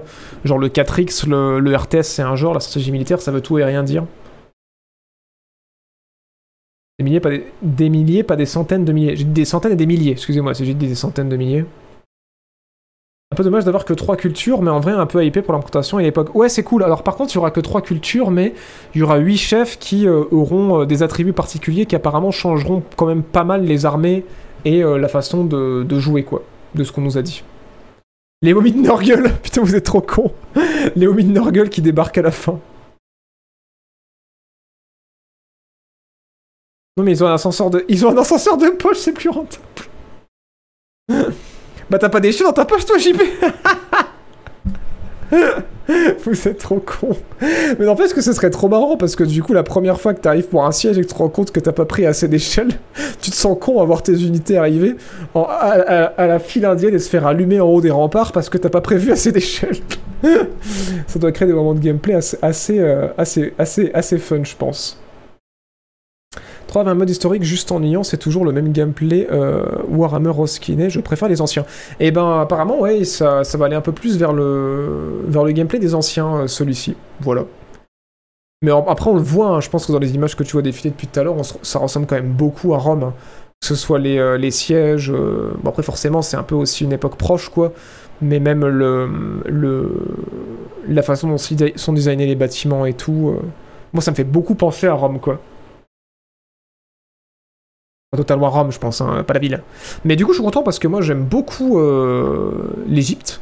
Et j'avoue que je suis assez hypé par celui-ci. J'avais failli me laisser séduire par 3, euh, mais finalement je l'ai lancé une fois, je crois. Mais là, euh, celui-ci, il chauffe pas mal, quoi. Non, j'ai pas joué à Final Fantasy XVI.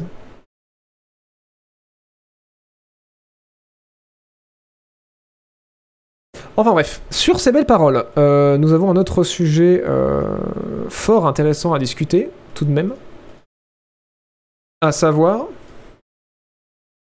que 87% euh, des jeux vidéo considérés comme des classiques ne sont plus jouables aujourd'hui. Voilà, c'est une news qui est tombée euh, cette semaine par euh, le Game History Organization, qui a fait des recherches avec le Software Preservation Network, qui sont deux organismes américains de préservation et de conservation de jeux vidéo.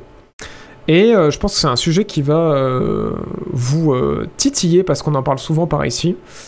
C'est le fait que euh, les émulateurs sont interdits, vous le savez, c'est illégal, et euh, que euh, la plupart des éditeurs et des constructeurs préfèrent ne pas rééditer les jeux pour les garder en stand-by et plus tard peut-être faire un remaster. Mais qu'il y a énormément de l'histoire de jeux vidéo qui se perd. Parce que suite à cette enquête qu'ils ont fait, cette analyse qu'ils ont fait, attention, asseyez-vous bien, tous les jeux qui précèdent, euh, dans tous les jeux qui précèdent 2010, et c'est ça qui est ouf, c'est que quand ils disent des jeux classiques, ils parlent de tous les jeux qui précèdent 2010, donc c'est même pas des jeux des années 90 ou, 80, non, non, ils parlent des jeux qui précèdent 2010, sur tous les jeux qui précèdent les années 2010, 87% des jeux ne sont pas accessibles. Soit parce que ils n'existent pas sur des consoles récentes, et ils ne sont pas rachetables sur des consoles récentes ou sur ordinateur, et du coup, ils nécessitent d'entretenir euh, des consoles euh, datées et euh, de les réparer ou de les faire fonctionner et d'entretenir aussi les cartouches, les CD, enfin tous les supports pour pouvoir y jouer. Et, et qu'ils ont disparu de la vente. Et qu'ils ont complètement disparu de la vente. Et en fait, ils disent que ce chiffre a été accéléré ces années, enfin, a nettement augmenté ces dernières années, a été beaucoup, beaucoup, comment dire, ben, euh, grossi, ou enfin la situation était aggravée quoi, et euh, ça fait surtout écho, je crois que c'était euh, l'année dernière ou il y a deux ans, quand c'était pas cette année, c'était pas, c'est pas si récent que ça, faut que je vérifie. Ah non, c'était cette année, putain. C'était en début d'année. Et bah ça a fait écho à une news dont on a parlé en début d'année, il me semblait que c'était l'année dernière. comme quoi Nintendo avait fermé euh, ses magasins 3DS euh, et ses magasins Wii U. Ce qui voulait dire que tous les gens qui n'avaient pas acheté euh, les jeux sur le magasin 3DS ou Wii U et qui ne les avaient pas gardés installés sur leur 3DS ne pourraient plus télécharger les jeux qu'ils avaient achetés et ne pourraient plus acheter les jeux qu'ils ne possédaient pas. Et du coup, ça veut dire que bah, tout le magasin Wii U et 3DS a disparu dans le néant, quoi et est devenu en fait complètement inaccessible parce que même si tu as la console, tu peux plus jouer au jeu. Et du coup, c'est euh, hyper intéressant parce qu'en fait, ben, euh, ça pose vraiment la question de la légalité de l'émulation, qu'on est dans une situation où Nintendo, tout comme d'autres éditeurs, font la guerre et des procès euh, à tous les sites d'émulateurs et tous les gens qui créent des émulateurs pour essayer de se débarrasser de, de ça qui pour eux sont, voilà, sont vraiment un danger pas possible à leur bénéfice, euh, alors que, c'est débile, enfin, genre, euh, les gens qui, euh, qui voulaient qui, qui, voudraient acheter le, le jeu ils peuvent plus, mais du coup euh, on combat quand même euh, l'émulateur, ça veut dire que ben, les gens ne peuvent plus acheter les jeux, ne peuvent même plus y jouer, et on doit attendre que Nintendo le sorte euh, dans son offre ou dans un système d'abonnement où le remaster pour y jouer. C'est complètement débile, ils proposent pas de solution alternative et c'est le réel problème qu'on a en ce moment, c'est que beaucoup de gros éditeurs de jeux condamnent l'émulation, qui est une certaine forme de piratage, on va pas, se mentir, hein. après techniquement, si vous avez à un moment donné possédé le jeu ou acheté le jeu sur un eShop ou que vous possédez le jeu en cartouche mais qu'il euh, il marche plus, bah c'est pas illégal d'utiliser un émulateur parce qu'en vrai vous pouvez prouver que vous avez le jeu. Mais c'est débile que ce soit combattu les, euh, bah, les, logiciels d'émulation et, euh, du coup les sites d'émulation parce que bah, si ta cartouche elle marche plus t'as pas moyen d'extraire le jeu de la cartouche t'as besoin d'un hébergeur et d'un site d'émulation pour pouvoir télécharger la cartouche du enfin les fichiers du jeu que tu possèdes pour pouvoir y rejouer parce que euh, c'est sur un matériel euh, qui a vieilli et qui fonctionne plus quoi. Et ça pose des vraies questions euh, qui foutent un, sacré coup et je pense que un truc qui est ouf et qu'on oublie aussi, c'est qu'il faut quand même dire un gros merci à, GOG, donc GOG Galaxy, qui est, vous le savez, hein, la, boîte jumelle de CD Projekt Red qui vend des jeux sans DRM, parce que c'est une des rares boîtes qui, en plus de vendre des jeux sans DRM, euh, de retrouver des vieux classiques qui sont demandés par leur communauté, de trouver qui a les droits, d'essayer légalement de revendre les jeux, et en plus de ça, quand ils ont les autorisations, parfois ils repatchent les jeux et euh, pour qu'ils tournent sur des, euh, sur des machines modernes. Et je me dis, si on n'avait pas GOG, qui ont quand même un sacré catalogue, hein, parce que GOG à la base c'est un acronyme qui veut dire Good Old Games, donc les bons vieux jeux. Euh, et donc c'est vraiment dans leur ADN de base, qui, qui ne se seraient pas autant donné pour euh, proposer aujourd'hui d'acheter tellement de vieux jeux, enfin il y a tellement de grands classiques de jeux vidéo qui sont disponibles sur GOG aujourd'hui, c'est incroyable, et qui marchent sur Windows 11 et Windows 10, c'est extraordinaire, on les remerciera jamais assez pour ça. Et ben je me dis, s'ils étaient pas là, combien ce serait quoi? Parce que là on est quand même à 87% des jeux qui précèdent 2010 euh, qui sont injouables. Et je me dis, mais c'est un truc de fou, si on n'avait pas GOG, le chiffre serait hallucinant quoi on, serait à plus de 90%, c'est sûr, quoi. Et euh, du coup, c'est triste, quoi. C'est triste parce que. Euh, en fait, on supprime au public la possibilité de d'accéder à, ces expériences. Et il y a des vraies questions qui se posent, quoi, de dire est-ce que euh, ben conserver le jeu vidéo, ça veut dire le foot dans un musée, parce qu'ils l'ont pris aussi en compte dans, cette, enquête-là. Ils ont dit que les 87%, ça exclut les gens qui doivent avoir le matos pour le faire fonctionner, ou de pouvoir accéder au jeu dans un musée et de pouvoir euh, y jouer, ou de euh, d'avoir le jeu dans une médiathèque et de pouvoir l'emprunter dans une médiathèque pour pouvoir y jouer. Ça exclut ces aspects-là parce que forcément, ça veut dire que ça dépend des médiathèques qui ont pas énormément de jeux et ça dépend des musées qui permettent aussi pas toujours de jouer au jeu quoi. Et du coup ça veut dire que ouais on essaie de conserver le jeu vidéo, on essaie de conserver son histoire mais en fait on le met derrière une vitre quoi. Et le jeu vidéo il est censé se jouer quoi. Et du coup il y a des gens qui disent mais est-ce que conserver le jeu vidéo c'est pas conserver des, des, documentaires, c'est pas conserver des let's play pour qu'on voit ce que c'était, mais il y a d'autres gens qui disent bah non, en fait, le jeu vidéo est censé se jouer, et du coup, l'émulation, à partir d'un certain moment, devrait être légal quoi. Si euh, le, le, constructeur ne propose pas de pouvoir acheter le jeu, et eh ben en fait, il ne devrait pas pouvoir empêcher sa distribution en émulation parce qu'il propose pas euh, d'alternative en fait. Et je trouve ça amène des sujets hyper intéressants, mais aussi un constat hyper triste de dire que, bah voilà, près 2010, il y a 87% des jeux euh, auxquels on qu'on peut plus acheter ou qu'on peut plus jouer. C'est ouf quand même. Je trouve ça, euh, tellement dramatique, quoi, ça me... C'est con parce que je suis un passionné, mais vraiment, ça me fend le cœur, quoi, de me dire, putain, mais... Il y a tellement de trucs que j'ai jamais pu faire, que je pourrais peut-être jamais faire, quoi.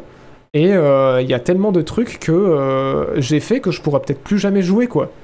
C'est c'est ouf. C'est ouf. Mais ouais, après, bon, tomber dans le domaine public, c'est quand même autre chose, parce que ça veut dire que tout le monde peut faire quelque chose avec, tu vois, n'importe qui pourrait faire un remake avec, mais je veux dire que ça, de, ça devrait pas être légal de de faire d'empêcher des, des versions d'émulation de jeux que tu vends pas quoi. Que tu, que tu sois strict dans ta politique en mode dès que je le vends tu le vires, ok, mais, euh, mais par contre que tu que, que tu empêches euh, ben juste les gens en fait d'accéder à un pan de ton histoire, je trouve ça ouf quoi. Je trouve ça ouf. C'est le summum de la société de consommation. Mais tu vois, alors j'entends ce que tu dis, hein, clairement, mais tu vois, c'est pas un problème qu'on a avec d'autres médias, quoi. Genre par exemple la musique, ben, je trouve que c'est quand même grave plus accessible, quoi. Tu peux. Mais c'est ça le problème, c'est qu'en fait le jeu vidéo a un aspect tellement particulier que du coup, ben, aujourd'hui, pour euh, retrouver des trucs de musique qui ont disparu, tu peux les retrouver par exemple sur YouTube, tu vois où tu peux retrouver euh, sur des sites euh, comme Spotify, des, vieux albums qui se vendent plus ou qui sont devenus ultra chers à la vente, tu peux arriver à retrouver par le dématérialisé ou par les, contenus à la demande des choses qui ont disparu. Pareil, des vieux films, il y a des chances qu'ils aient été numérisés, et bon, il y en a certains qui ont complètement disparu, ça c'est indéniable, hein, mais t'as moyen de retrouver en location parce qu'ils ont été numérisés, tu vois, ou euh, de les retrouver euh, dans une médiathèque, tu vois, il y a toujours moyen d'accéder en fait au cinéma, à la musique, euh, ou même, tu vois, même les œuvres d'art, la peinture et tout, c'est des trucs qui se regardent, donc tu pourrais les voir en numérique sur Internet, ou si tu veux vraiment être en présence de la matière et de l'œuvre, de la présence de l'œuvre, tu peux aussi aller dans un musée. Mais un putain de jeu vidéo, l'expérience, c'est de jouer, quoi. Et quand le jeu est derrière une vitrine, ou quand le jeu, il est joué par quelqu'un d'autre, bah ça n'a rien à voir, quoi. Et du coup, c'est ça que je trouve tragique, c'est qu'on n'a pas d'alternative, contrairement aux autres médias, dans le jeu vidéo, où on peut dire, bah il y a une plateforme, où tu peux y accéder quoi. Et où potentiellement euh, les gens ils pourraient monétiser. Genre par exemple j'en sais rien. Si on avait un espèce de YouTube du jeu vidéo euh, on pourrait se taper des pubs euh, avant de lancer un jeu. Et bah vu que le jeu est pas libre de droit c'est Nintendo qui récupérait l'argent des pubs tu vois.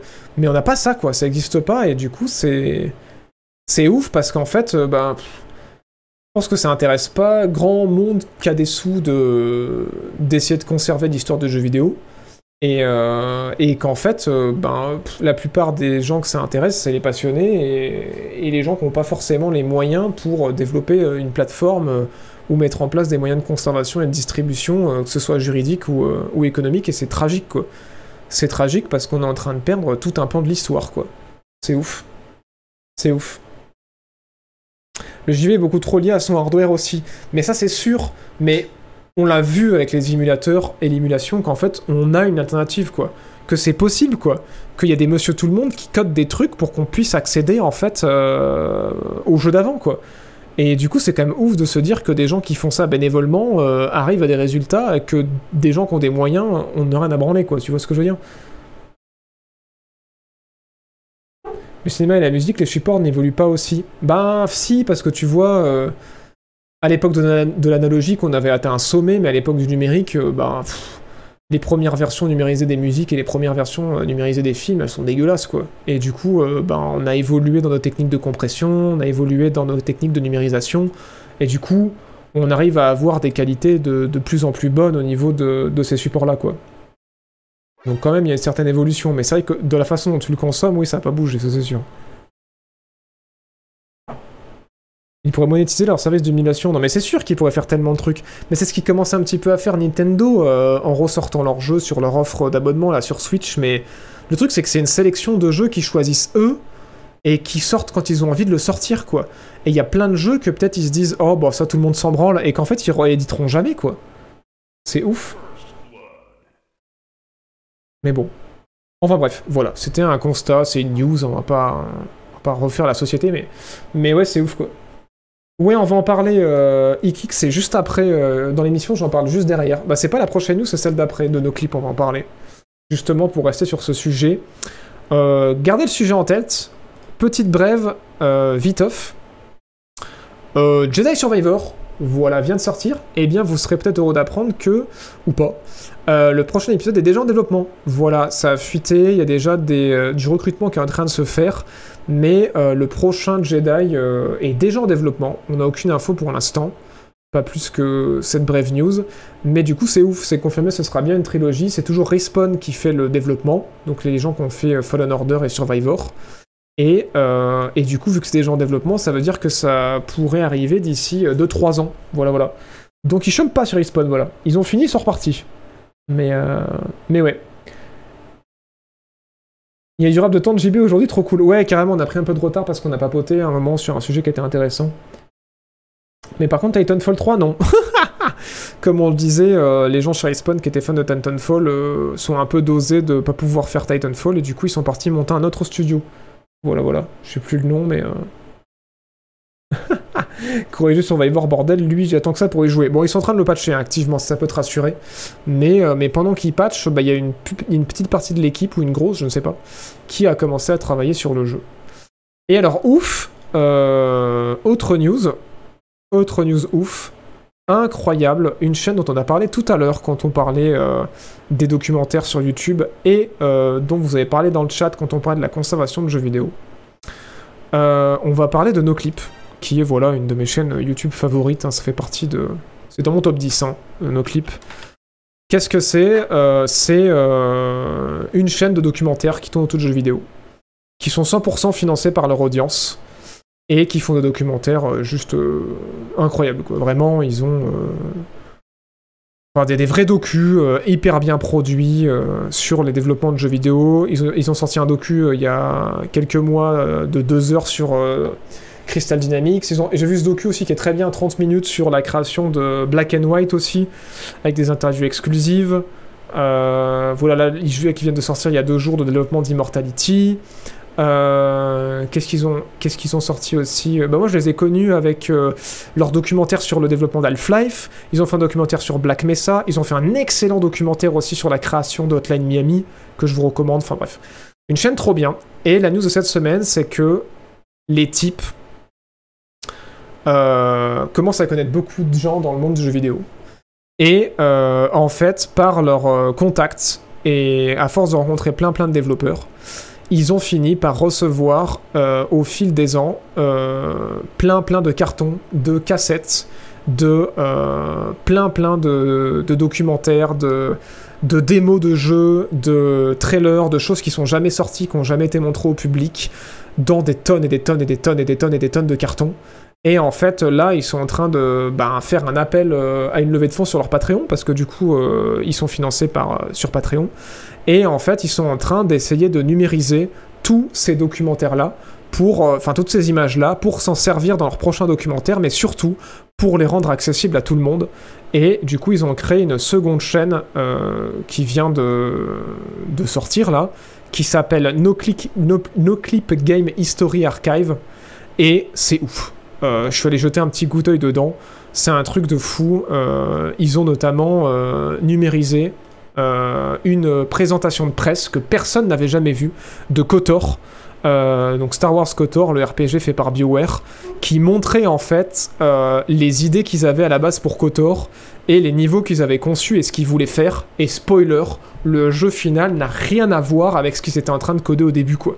C'est vraiment ouf. Et du coup, c'est vraiment une présentation de presse qui a été filmée avec euh, qui a été enregistré sur cassette, donc on entend le mec qui fait la présentation, euh, qui parle du jeu, qui explique euh, c'est quoi leur projet, qu'est-ce qu'ils ont envie de faire, et en fait on peut voir les niveaux, comment ils ont évolué par rapport à ce que c'était après, les idées de gameplay qu'ils avaient qui ont été complètement abandonnées, des même des trucs de scénario qui, qui, ont complètement changé et qui n'ont plus rien à voir, des planètes qui avaient rien à voir avec ce que c'était à la base, et, et du coup c'est ouf, il y a énormément de choses qui sont en train d'être numérisées en ce moment même, et du coup je vous invite déjà à aller voir la chaîne NoClip parce que c'est trop bien, et voilà, euh, si un soir vous êtes au fond de votre canapé et vous savez pas quoi regarder, mais vous êtes curieux, euh, c'est trop bien d'aller sur cette chaîne-là, euh, No Clip Game History, parce qu'en fait, c'est des cassettes, donc qui sont des éléments analogiques, qui sont numérisés pour être numérisés en HD ou même parfois en 4K, et du coup vous faire revivre des, des images de jeux qu'on avait oublié qui ressemblaient à ça, parce que par exemple, Enemy Territory, Quake Wars, je sais pas s'il y a des gens qui ont joué dans le chat,